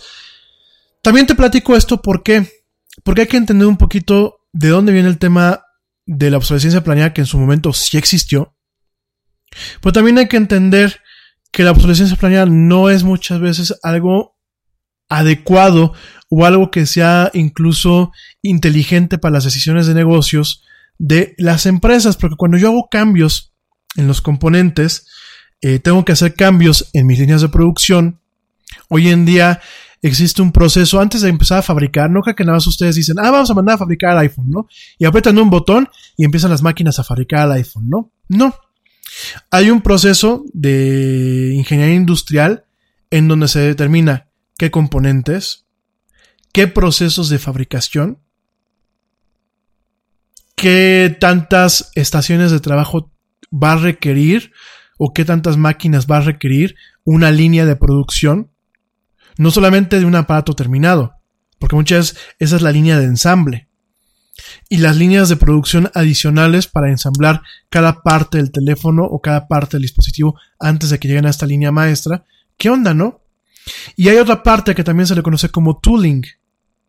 Ustedes no piensan. Tú trabajas duro por tu dinero. Con Metro by T-Mobile rinde más. Ahora no hay cargos al cambiarte. Disfruta el precio más bajo de Metro. Solo 25 dólares la línea por cuatro líneas. Además, llévate cuatro teléfonos gratis al cambiarte. Metro by T-Mobile. Conquista tu día. Todas las líneas pierden la promo si alguna se desconecta sin cargos de activación en teléfonos selectos. Límite uno por línea con cambio elegible. Excluye impuesto de venta. Oferta por tiempo limitado. Aplican restricciones. Visita metrobytimóvil.com. Tú trabajas duro por tu dinero. Con Metro by T-Mobile rinde más. Ahora no hay cargos al cambiarte. Disfruta el precio más bajo de Metro. Solo 25 dólares la línea por cuatro líneas. Además, llévate cuatro teléfonos gratis al cambiarte. Metro by T-Mobile. Conquista tu día. Todas las líneas pierden la promo si alguna se desconecta sin cargos de activación en teléfonos selectos. Límite uno por línea con cambio elegible. Excluye impuesto de venta. Oferta por tiempo limitado. Aplican restricciones. Visita metrobytimóvil.com. Piensan que nada hay una máquina que nada le jalan una palanca y hace el chasis del iPhone. ¿Quién crea esa máquina? ¿O bajo qué parámetros se crea esa máquina? Entonces, ese proceso de tooling, que es un proceso importante hoy en la ingeniería industrial y muy importante tenerlo en cuenta en en el tema de producción industrial hoy en día, el tooling no es algo que se hace de la noche a la mañana. El tooling se hace investigación, el tooling se hacen eh, ciertas cuestiones en donde inclusive se hacen líneas de producción de, de prueba en donde si tú no alcanzas un yield, que es un yield, es un número de unidades que funcionan exactamente a tus especificaciones y en base a los límites y tolerancias que tú tienes dentro de, un, de una serie de eh, manuales, tienes que echar para atrás todo. No crean que nada más agarra y dice Johnny Eve de, de Apple. Ahora sí, aquí está el diseño del teléfono, fabriquen. No, compadre. Hay que... ¿Y cómo se va a fabricar el marco del teléfono? ¿Y cómo se va a fabricar el cristal? ¿Y cómo se va a ensamblar la parte que va con el cristal y con la tarjeta que controla el cristal del display? ¿Y cómo se va a fusionar el display con el cristal del, del digitalizador? O sea, son muchas cuestiones. Y de hecho, cuando se, se empiezan a ensamblar teléfonos en una, o en cualquier aparato moderno en una línea de producción, se hace una corrida inicial en donde muchas veces el 20% de los, de los aparatos que salen de ahí son los teléfonos o los aparatos que funcionan. El 80%, principalmente en las corridas iniciales, muchas son cuestiones que tienen muchos defectos, que no alcanzan las tolerancias o que definitivamente no funcionan. Entonces es un proceso complicado y es un proceso complicado el agarrar y decir, voy a lanzar cada año un teléfono, como está haciendo Apple, que te vamos a platicar ese tema, o voy a lanzar cada año una computadora nueva, o voy a lanzar cada año un, coche nuevo, y cambiar todo este tema. Ahora esa es la parte de la producción. Ahí te voy para allá, ahí te, te platico un poco más. También viene la parte del soporte. Yo tengo que capacitar a mi equipo de soporte técnico de tal forma que ellos puedan atender en su momento cualquier vicisitud que surja por parte de un cliente que tenga un dispositivo defectuoso o que no sepa cómo operarlo. Yo tengo que entender cómo funcionan las cosas, yo soporte técnico, para ver que el cliente tampoco me vea que me quiera ver la cara, ¿no?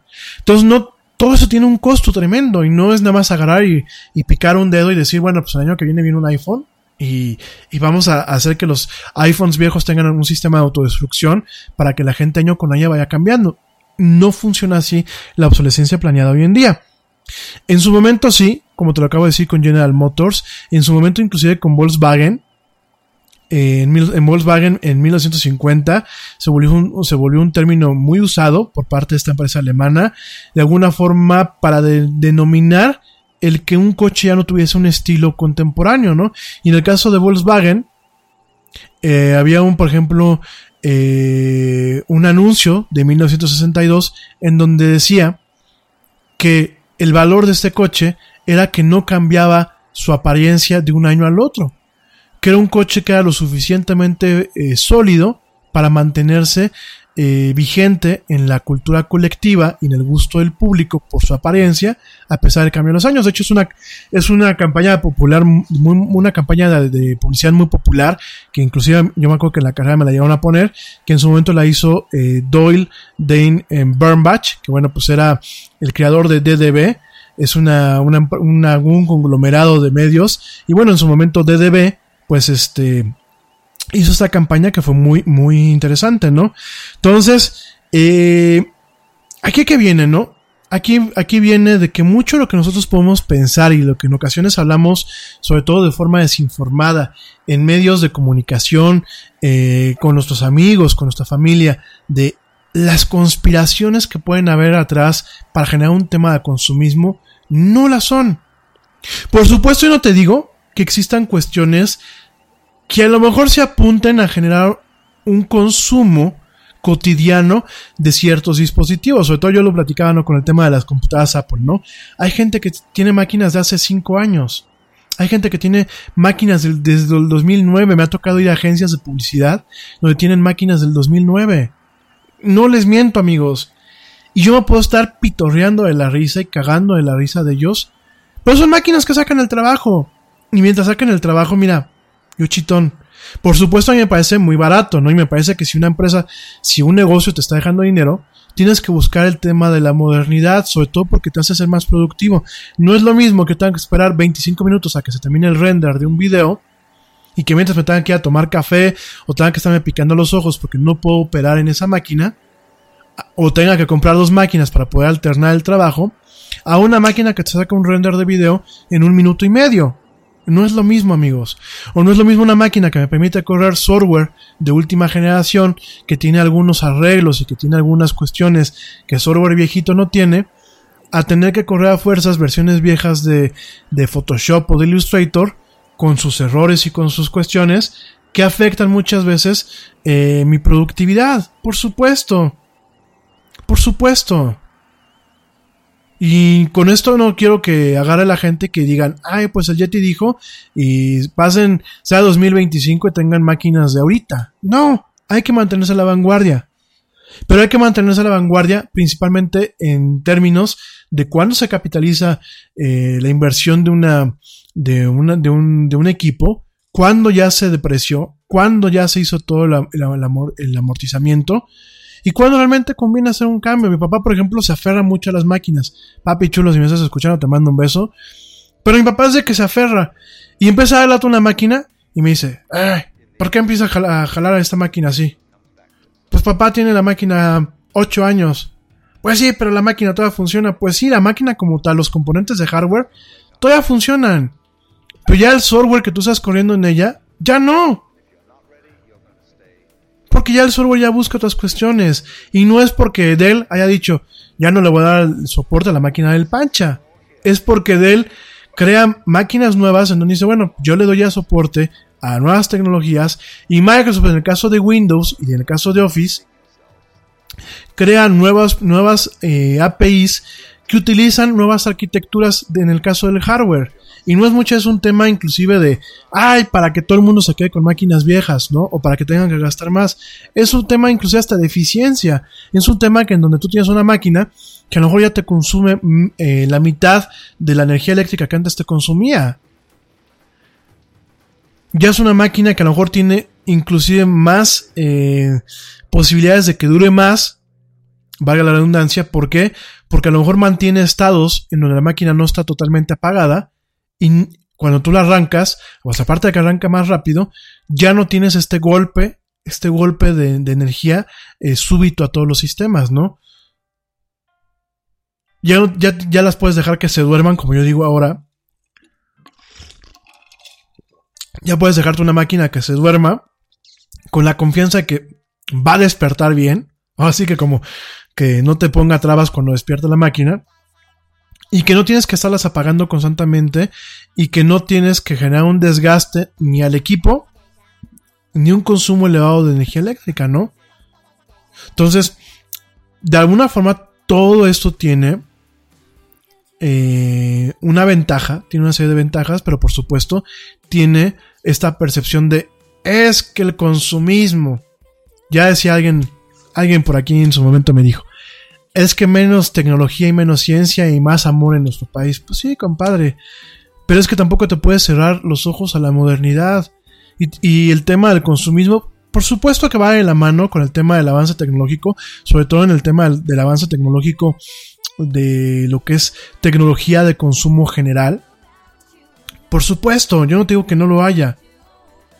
Pero más que detrás de un de una cuestión maliciosa, una, una cuestión de los malditos capitalistas, es una cuestión de un orden natural de las cosas muchas veces. Es un tema de, por un lado tenemos la innovación, que no, no, no, la innovación no va a parar, nada más porque Rami no tiene, no tiene dinero para comprarse un teléfono nuevo, ¿no? Jamás va a ser así. Tienes esta parte y también tienes la, parte del uso propio de las cosas. Hay gente que me dice, es que estos malditos teléfonos y ya no jalan como deben de jalar. Sí, compadre, pero ve cómo lo traes. Muchos de ustedes me dicen cuando luego me ven en, alguna parte, ay, es que tú cómo cuidas tus máquinas. Pues a mí me, a, me da, me da pena ver que una inversión de una herramienta de trabajo la traes hecha todo un despapalle. La traes rota, el teclado ya cayéndose. Porque para empezar me habla mal de ti como persona. Porque si tú no tienes cuidado con tus cosas y has permitido que una cosa llegue a ese nivel de deterioro, porque me ha tocado ver máquinas con el display ya roto, sin teclas, y, y en todas clases sociales, ¿eh? Por ahí me tocó hace muchos ayeres gente de mucho, mucho, mucho, mucho dinero con unas máquinas sin teclas. Yo me le quedaba viendo en una junta que tuvimos con, mi papá y con esas personas. Yo volteaba a mi papá y le decía, ¿qué onda? Y eso es un desdén. Para mí como persona me, habla muy mal de ti, ¿no? O sea, eh, tan descuidado eres como para que a una máquina se, le caigan las teclas y no se las y no se las repones, pues ¿qué le haces? Porque mis máquinas se descomponen por el paso del tiempo, pero mis máquinas están completas, ni una tecla les hace falta, ¿no? Entonces, ese es un tema y la gente dice, "No, pues es que estas porquerías son obsoletas ya." Pues sí, compadre, la dejaste que se te cayera tres o cuatro veces, avientas la mochila donde la traes, este, no tienes un cuidado, no tienes un decoro, o el clásico, pues es que me la da la empresa. Ay, ¿y qué? Porque la, la empresa no la vas a cuidar. Yo quisiera ver a un carnicero este, con los cuchillos ahí tirados en el piso y sin filo, o a un dentista, por ejemplo, Blanquita, que me estás escuchando seguramente, pues no me dejas mentir, ni modo que tú no tengas ahí un instrumental sin, sin el autoclave, todo sucio, y lo tienes ahí tres o cuatro días ahí en, en, una pileta eh, acumulando sangre y todo. O sea, es que también lo mismo aplica para el tema informático. Y, si uno no, cuida los aparatos, pues obviamente no van a durar lo que, lo, que, lo que deben de durar. Y no es un tema de obsolescencia planeada. Es un tema ni de obsolescencia programada. Es un tema de obsolescencia que uno mismo causa, ¿no? Por supuesto, tenemos la cara que sí, sí encaja, ¿no? Tenemos, por ejemplo, la, obsolescencia programada, principalmente con el tema de los cartuchos de tinta. Que esto también tampoco nos podemos hacer este eh, tampoco lo podemos hacer este, eh, pues de alguna forma de la vista gorda, ¿no? ¿Cuántas veces nos hemos topado con cartuchos de, tinta, de las, de las, tintas de inyección de tinta, de las impresoras que diga, en donde el cartucho todavía le queda más del 50% de la tinta y a lo mejor te está avisando el sistema que este, ya no le queda tinta, ¿no? Ahí sí, y de hecho HP tiene demandas multimillonarias en Estados Unidos hasta la fecha por ese tema. ¿Qué fue lo que hicieron otros fabricantes? Pues mira, yo me quito de líos, te vendo mejor el, tanque de tinta y a partir del tanque de tinta que se alimente, ¿no? Pero sí en su momento, bueno, también hay que reconocer en este tema de eh, obsolescencia programada, ¿no? De hecho, HP tuvo que compensar hasta con un crédito total de hasta 5 millones de dólares a empresas y a ciertos tipos de clientes por ese tema de esta obsolescencia programada, que en ese contexto sí existía, ¿no? Está la otra parte de la obsolescencia sistemática, que es cuando yo por un tema de seguridad tengo que descontinuar un producto, ¿no? ¿Qué fue lo que pasó con el Galaxy, que explotaba la pila? Lo que tuvo que hacer Apple, que lo que tuvo que hacer este Samsung, fue descontinuar el producto por este, esta cuestión, ¿no? O en algunas cuestiones de eh, productos que no tienen buen funcionamiento. Bueno, ahí viene un tema de una obsolescencia sistemática, ¿no? Y viene la parte de la obsolescencia percibida, en donde lo que te estamos platicando, ¿no? No es que yo saque mi teléfono y ya es obsoleto porque ya está lento, ¿no? No, compadre. Es obsoleto por lo que te acabo de platicar. Eh, para ir finalizando, porque ya son 10 para las 9, me voy rápido al tema de Apple. Muchos de ustedes, Blanquita, eh, Alan, de hecho, pues por eso salió todo este tema. A muchos de ustedes me han dicho, oye, es cierto que Apple programó sus teléfonos y programó sus iPads para que se volvieran obsoletos. Es cierto que se alentaban, es cierto que eh, dejaban de funcionar correctamente porque los hacía Apple directamente obsoletos. Tenían una programación en su sistema o en sus chips para hacerlo. Y fíjate que durante mucho tiempo, y también aplica para Samsung, ¿eh? durante mucho tiempo yo pensé que sí. Con todo y que no me checaba de que, oye, pues ¿por qué las máquinas, las Mac, eh, bien mantenidas, seguían corriendo como cuando estaban nuevas? ¿Y por qué su sistema era tan ágil? Y yo muchas veces decía, este, ¿por qué sí con las computadoras y no con los teléfonos, no? Y a mí me pasó, me pasó con el iPhone 6, me pasó que al año yo sentía que el teléfono ya era ligeramente más lento, ¿no? Y aquí hay que reconocer que en su momento Apple tuvo muchos errores. El error fue no fue transparente, no ser transparente con lo que pasaba. El principal problema de los teléfonos en algún momento y los mismos iPads era que a partir del iPhone 6S hubieron casos en donde a lo mejor la batería no alcanzaba a dar el voltaje adecuado a estos teléfonos para operar a lo que se le conoce como el pico del rendimiento, lo que es peak performance en inglés. ¿Qué es el peak performance? Cuando tú estás utilizando una, tarea o estás haciendo algo que realmente demanda recursos del procesador, sobre todo el procesador. No sé si a ti te ha pasado que muchas veces el, teléfono se calienta. Eso es cuando estás utilizando al máximo el procesador. Entonces, ¿qué pasó con, con una serie de teléfonos iPhone 6? Llegaba un momento en que, aun cuando el teléfono no estuviese a este nivel, la batería por un defecto de fabricación no alcanzaba a dar el voltaje adecuado. Y el procesador dentro de su programación interna que se hace a través de algo que se le conoce como microcódigo, em, decía, pues no tengo yo el voltaje adecuado y se apagaba. Se apagaba totalmente el, el teléfono, ¿no? Cuando Apple empieza a hacer recambios y empieza a investigar todo esto, y dice, vamos a incorporar ciertos mecanismos en iOS, en el sistema operativo, para evitar que el procesador quiera utilizar al máximo la batería, cuando a lo mejor la batería no tiene este, este voltaje adecuado. ¿Y qué es lo que vamos a hacer? Vamos a decirle al procesador a través de iOS y de actualizaciones que hubieron al microcódigo del de ciertos procesadores, de, oye, pues baja la velocidad. Lo que te platicaba hace unos momentos, ¿no? Baja tu ciclo de reloj.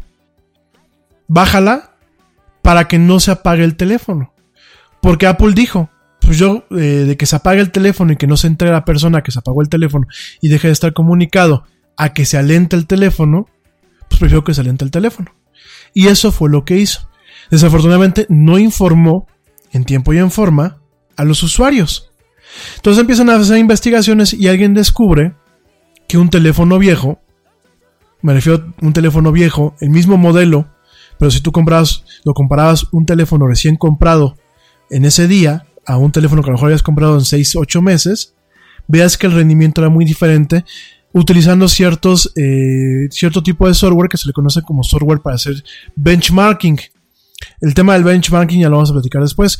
El benchmarking en el tema informático se hacen aplicaciones sintéticas en donde se lleva al extremo todos los componentes de una computadora o de un teléfono.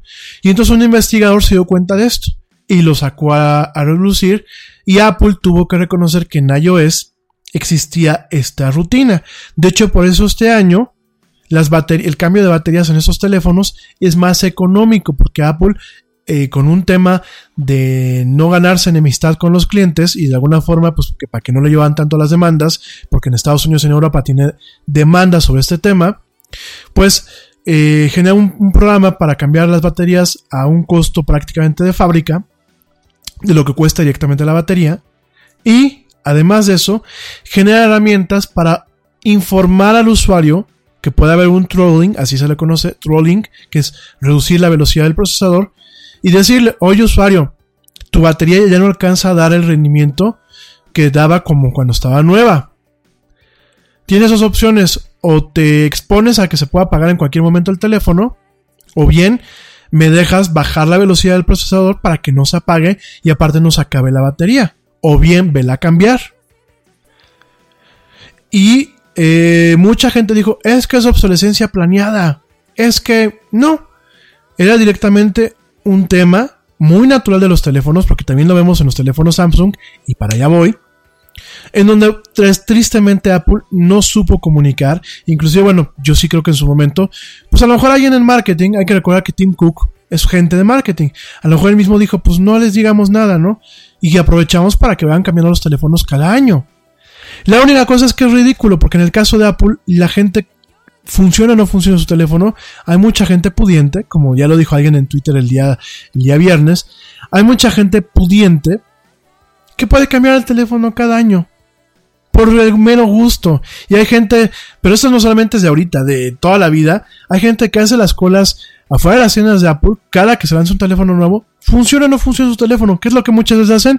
Ah, pues yo ya quiero el último iPhone mi teléfono se lo paso a mi esposa, o se lo paso a mi hijo, o se lo paso a mi novia, o se lo paso a mi hermano. Y, cambian el teléfono. O sea, Apple tiene esa cuestión del, fan compra sus, sus, aparatos por estar en, en, siempre al, punto de la navaja, ¿no? A, lo último, al, último grito de la tecnología, ¿no? Lo mismo también pasa con Samsung. Y ojo, hay muchos teléfonos Samsung y me, consta que muchos de ustedes me lo han platicado, que me dicen, oye, es que tengo ocho meses con el teléfono ya se me alentó. ¿Es Samsung que programó algo? No. El tema con Android, en muchos aspectos Android emula la versatilidad que en su momento tenía Windows en el escritorio. Es decir, que tu Android puedes meterle mano y hacerlo prácticamente como tú quieras. Y puedes cargar aplicaciones a diestra y siniestra, muchas veces sin una validación como la que se tiene en el caso de la plataforma de Apple. En el caso, de la plataforma de Apple, yo desarrollador tengo que pagar para ser desarrollador de Apple. Tengo que pagar 100 dólares al año. Y además de pagar mi, mi aplicación, tiene que pasar un proceso para ser ratificada y validada en la tienda de, de las apps. En el caso de Google Play, de, de Google, ah, se ha puesto un poco más piquis, pero no es a fuerzas. De hecho, yo puedo diseñar una aplicación para Google y pues si tú me tienes confianza, tú la puedes, yo te la puedo dejar en una página web para que la descargues y tú cambiar una opción en el teléfono que puedas instalarlo sin que haya una validación o sin que tenga un certificado digital. Por supuesto, yo me cierro muchas puertas, yo me cierro mucho el tema de la distribución y pueden haber ciertos teléfonos, que no es el caso de Samsung, que me bloqueen la instalación de esa aplicación porque a lo mejor su sistema, eh, la, la, implementación de Android en esa marca no me permite hacer cambio en donde yo autorice a otras aplicaciones a cargarse. Pero la mayoría de los teléfonos sí. Y muchos de ustedes, y perdónenme que se los diga, ¿qué es lo que hacen? Ven una aplicación que para me, controlar la batería y que les dure más y la bajan. Órale. Y son aplicaciones que no funcionan, pero ahí van. Porque no saben y bajan la aplicación, ¿no? O ven una aplicación para que el WhatsApp se vea más bonito y a lo mejor es una aplicación inclusive nociva y la bajan. O ven, o luego, ay, es que yo quiero bajar un juego y no lo quise comprar, costaba 20 pesos pero no lo quise comprar, lo bajé pirata, bolas. Entonces todo eso obviamente va congestionando esos teléfonos y los va haciendo más lentos. Además de que el peso que tiene el footprint, que así se le llama, la huella de Android en los teléfonos, es más pesada que la huella de eh, iOS. ¿Por qué? Porque le pasa igual a, Google, le ha pasado lo mismo que, en su, que le pasa a Microsoft. Google agarra y dice, yo fabricante, mira, aquí te dejo todo lo que es Android, te dejo eh, todo lo que son los componentes y todo, tú adáptalo con tus drivers y adáptalo con sus, tu software para cada plataforma. Si tú eres Sony, pues adáptalo para tus, tus teléfonos Xperia. Si tú eres Motorola, adáptalo para tus, tus, teléfonos Motorola. Si tú eres Samsung, adáptalo para tus teléfonos Samsung. Es decir, ahí ya hay un factor en donde yo ingeniero de Google y yo ingeniero de Samsung adapto el sistema, meto componentes que no están en el sistema original. Que es lo mismo que pasa con Windows.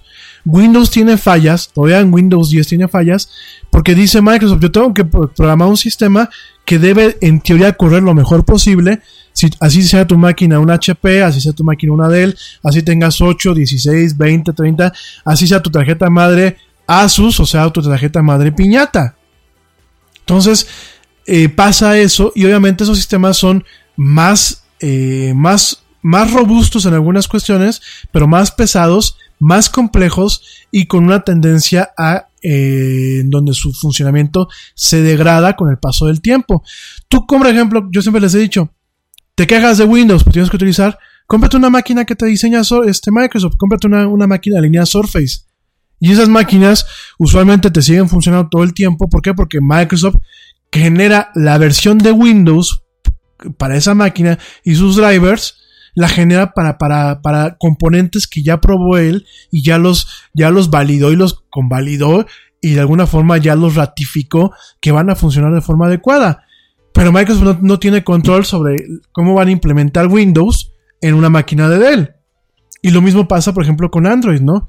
Entonces, son teléfonos que se alentan no porque Samsung quiera que estés comprando cada año de esa forma el teléfono, sino porque se alentan, primero por el mal uso que muchas veces el usuario le damos, y segundo, por este tipo de cuestiones de, esta naturaleza, ¿no?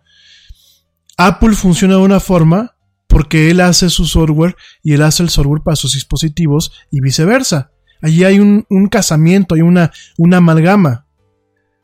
Las demás plataformas tienen muchos beneficios, son más robustas en algunas cuestiones, pero tienen ese tipo de desventajas. En donde son sistemas, que yo les digo que son muchas medio Frankenstein, y al momento de hacer un sistema Frankenstein y lo sumas con un usuario que le carga cualquier porquería, que no, no mantiene reglas normales de mantenimiento, y bueno, pasa esto. Resumiendo, ¿existe o no existe la eh, obsolescencia planeada? Te puedo decir algo que va con la frase con la que voy a cerrar, y esta frase es mía.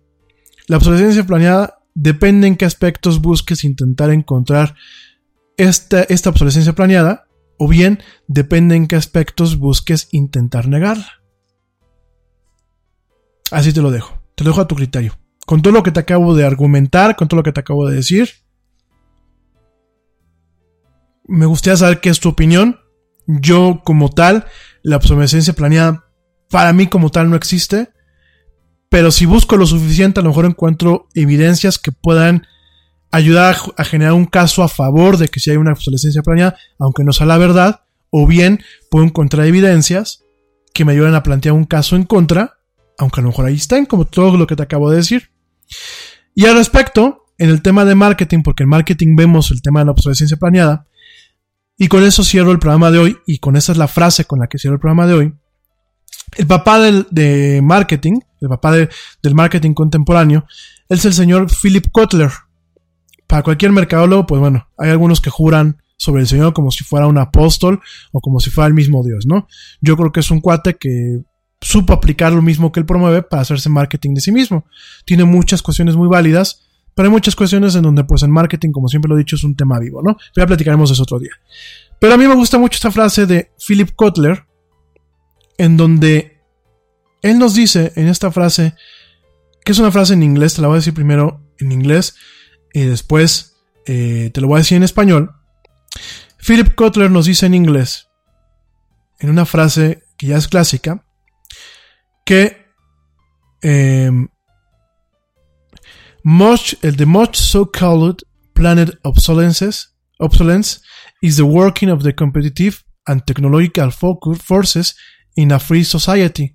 Forces that lead to ever improving goods and services. ¿Por qué te digo en inglés? Para que no, no pierda el contexto cuando haga la traducción en español. Mucho de lo que se le llama la obsolescencia planeada es el trabajo de las fuerzas tecnológicas y competitivas en una sociedad libre fuerzas que llevan a la mejora constante de bienes y de servicios. Fíjate nada más. Esa es la definición que el señor Philip Kotler, padre del marketing moderno, nos dice de lo que es la obsolescencia planeada. La tan llamada obsolescencia planeada es el trabajo de fuerzas tecnológicas y competitivas en una sociedad libre. Fuerzas que llevan a la mejora constante y continua de los bienes y servicios. Yo siempre que les digo de libre de mercado y de muchas otras cosas más, siempre pienso que es para un tema de libertad.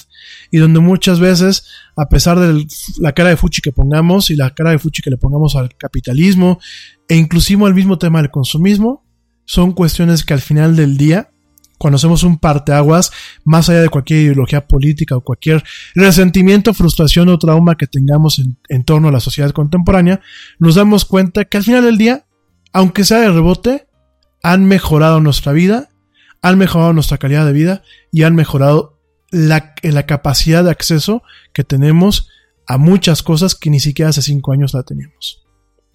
Pero bueno, con, con todo esto cierro este pues prácticamente programa especial, porque ni siquiera hubo corte comercial, sobre el tema de la obsolescencia planeada. Es un tema que mucha gente me lo pidió. Y bueno, con esto, con esta frase del señor Philip Kotler, cerramos este programa de dos horas de duración.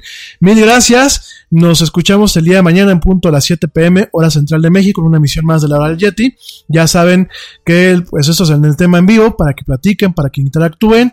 La gente que me escucha en diferido, pues me pueden escuchar en cualquier en cualquier momento del día y en cualquier parte, sobre todo aquella gente que me escucha a través de los podcasts y de Spotify.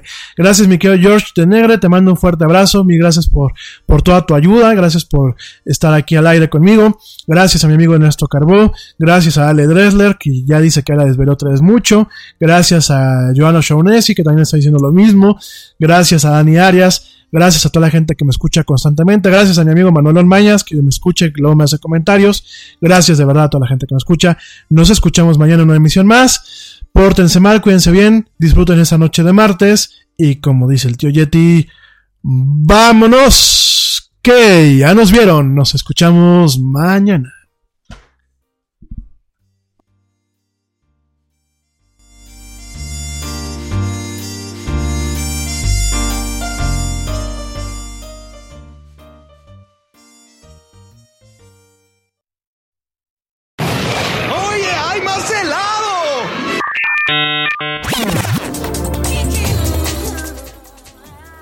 Actualidad no te deje helado. Te esperamos en la siguiente emisión de La Era del Yeti.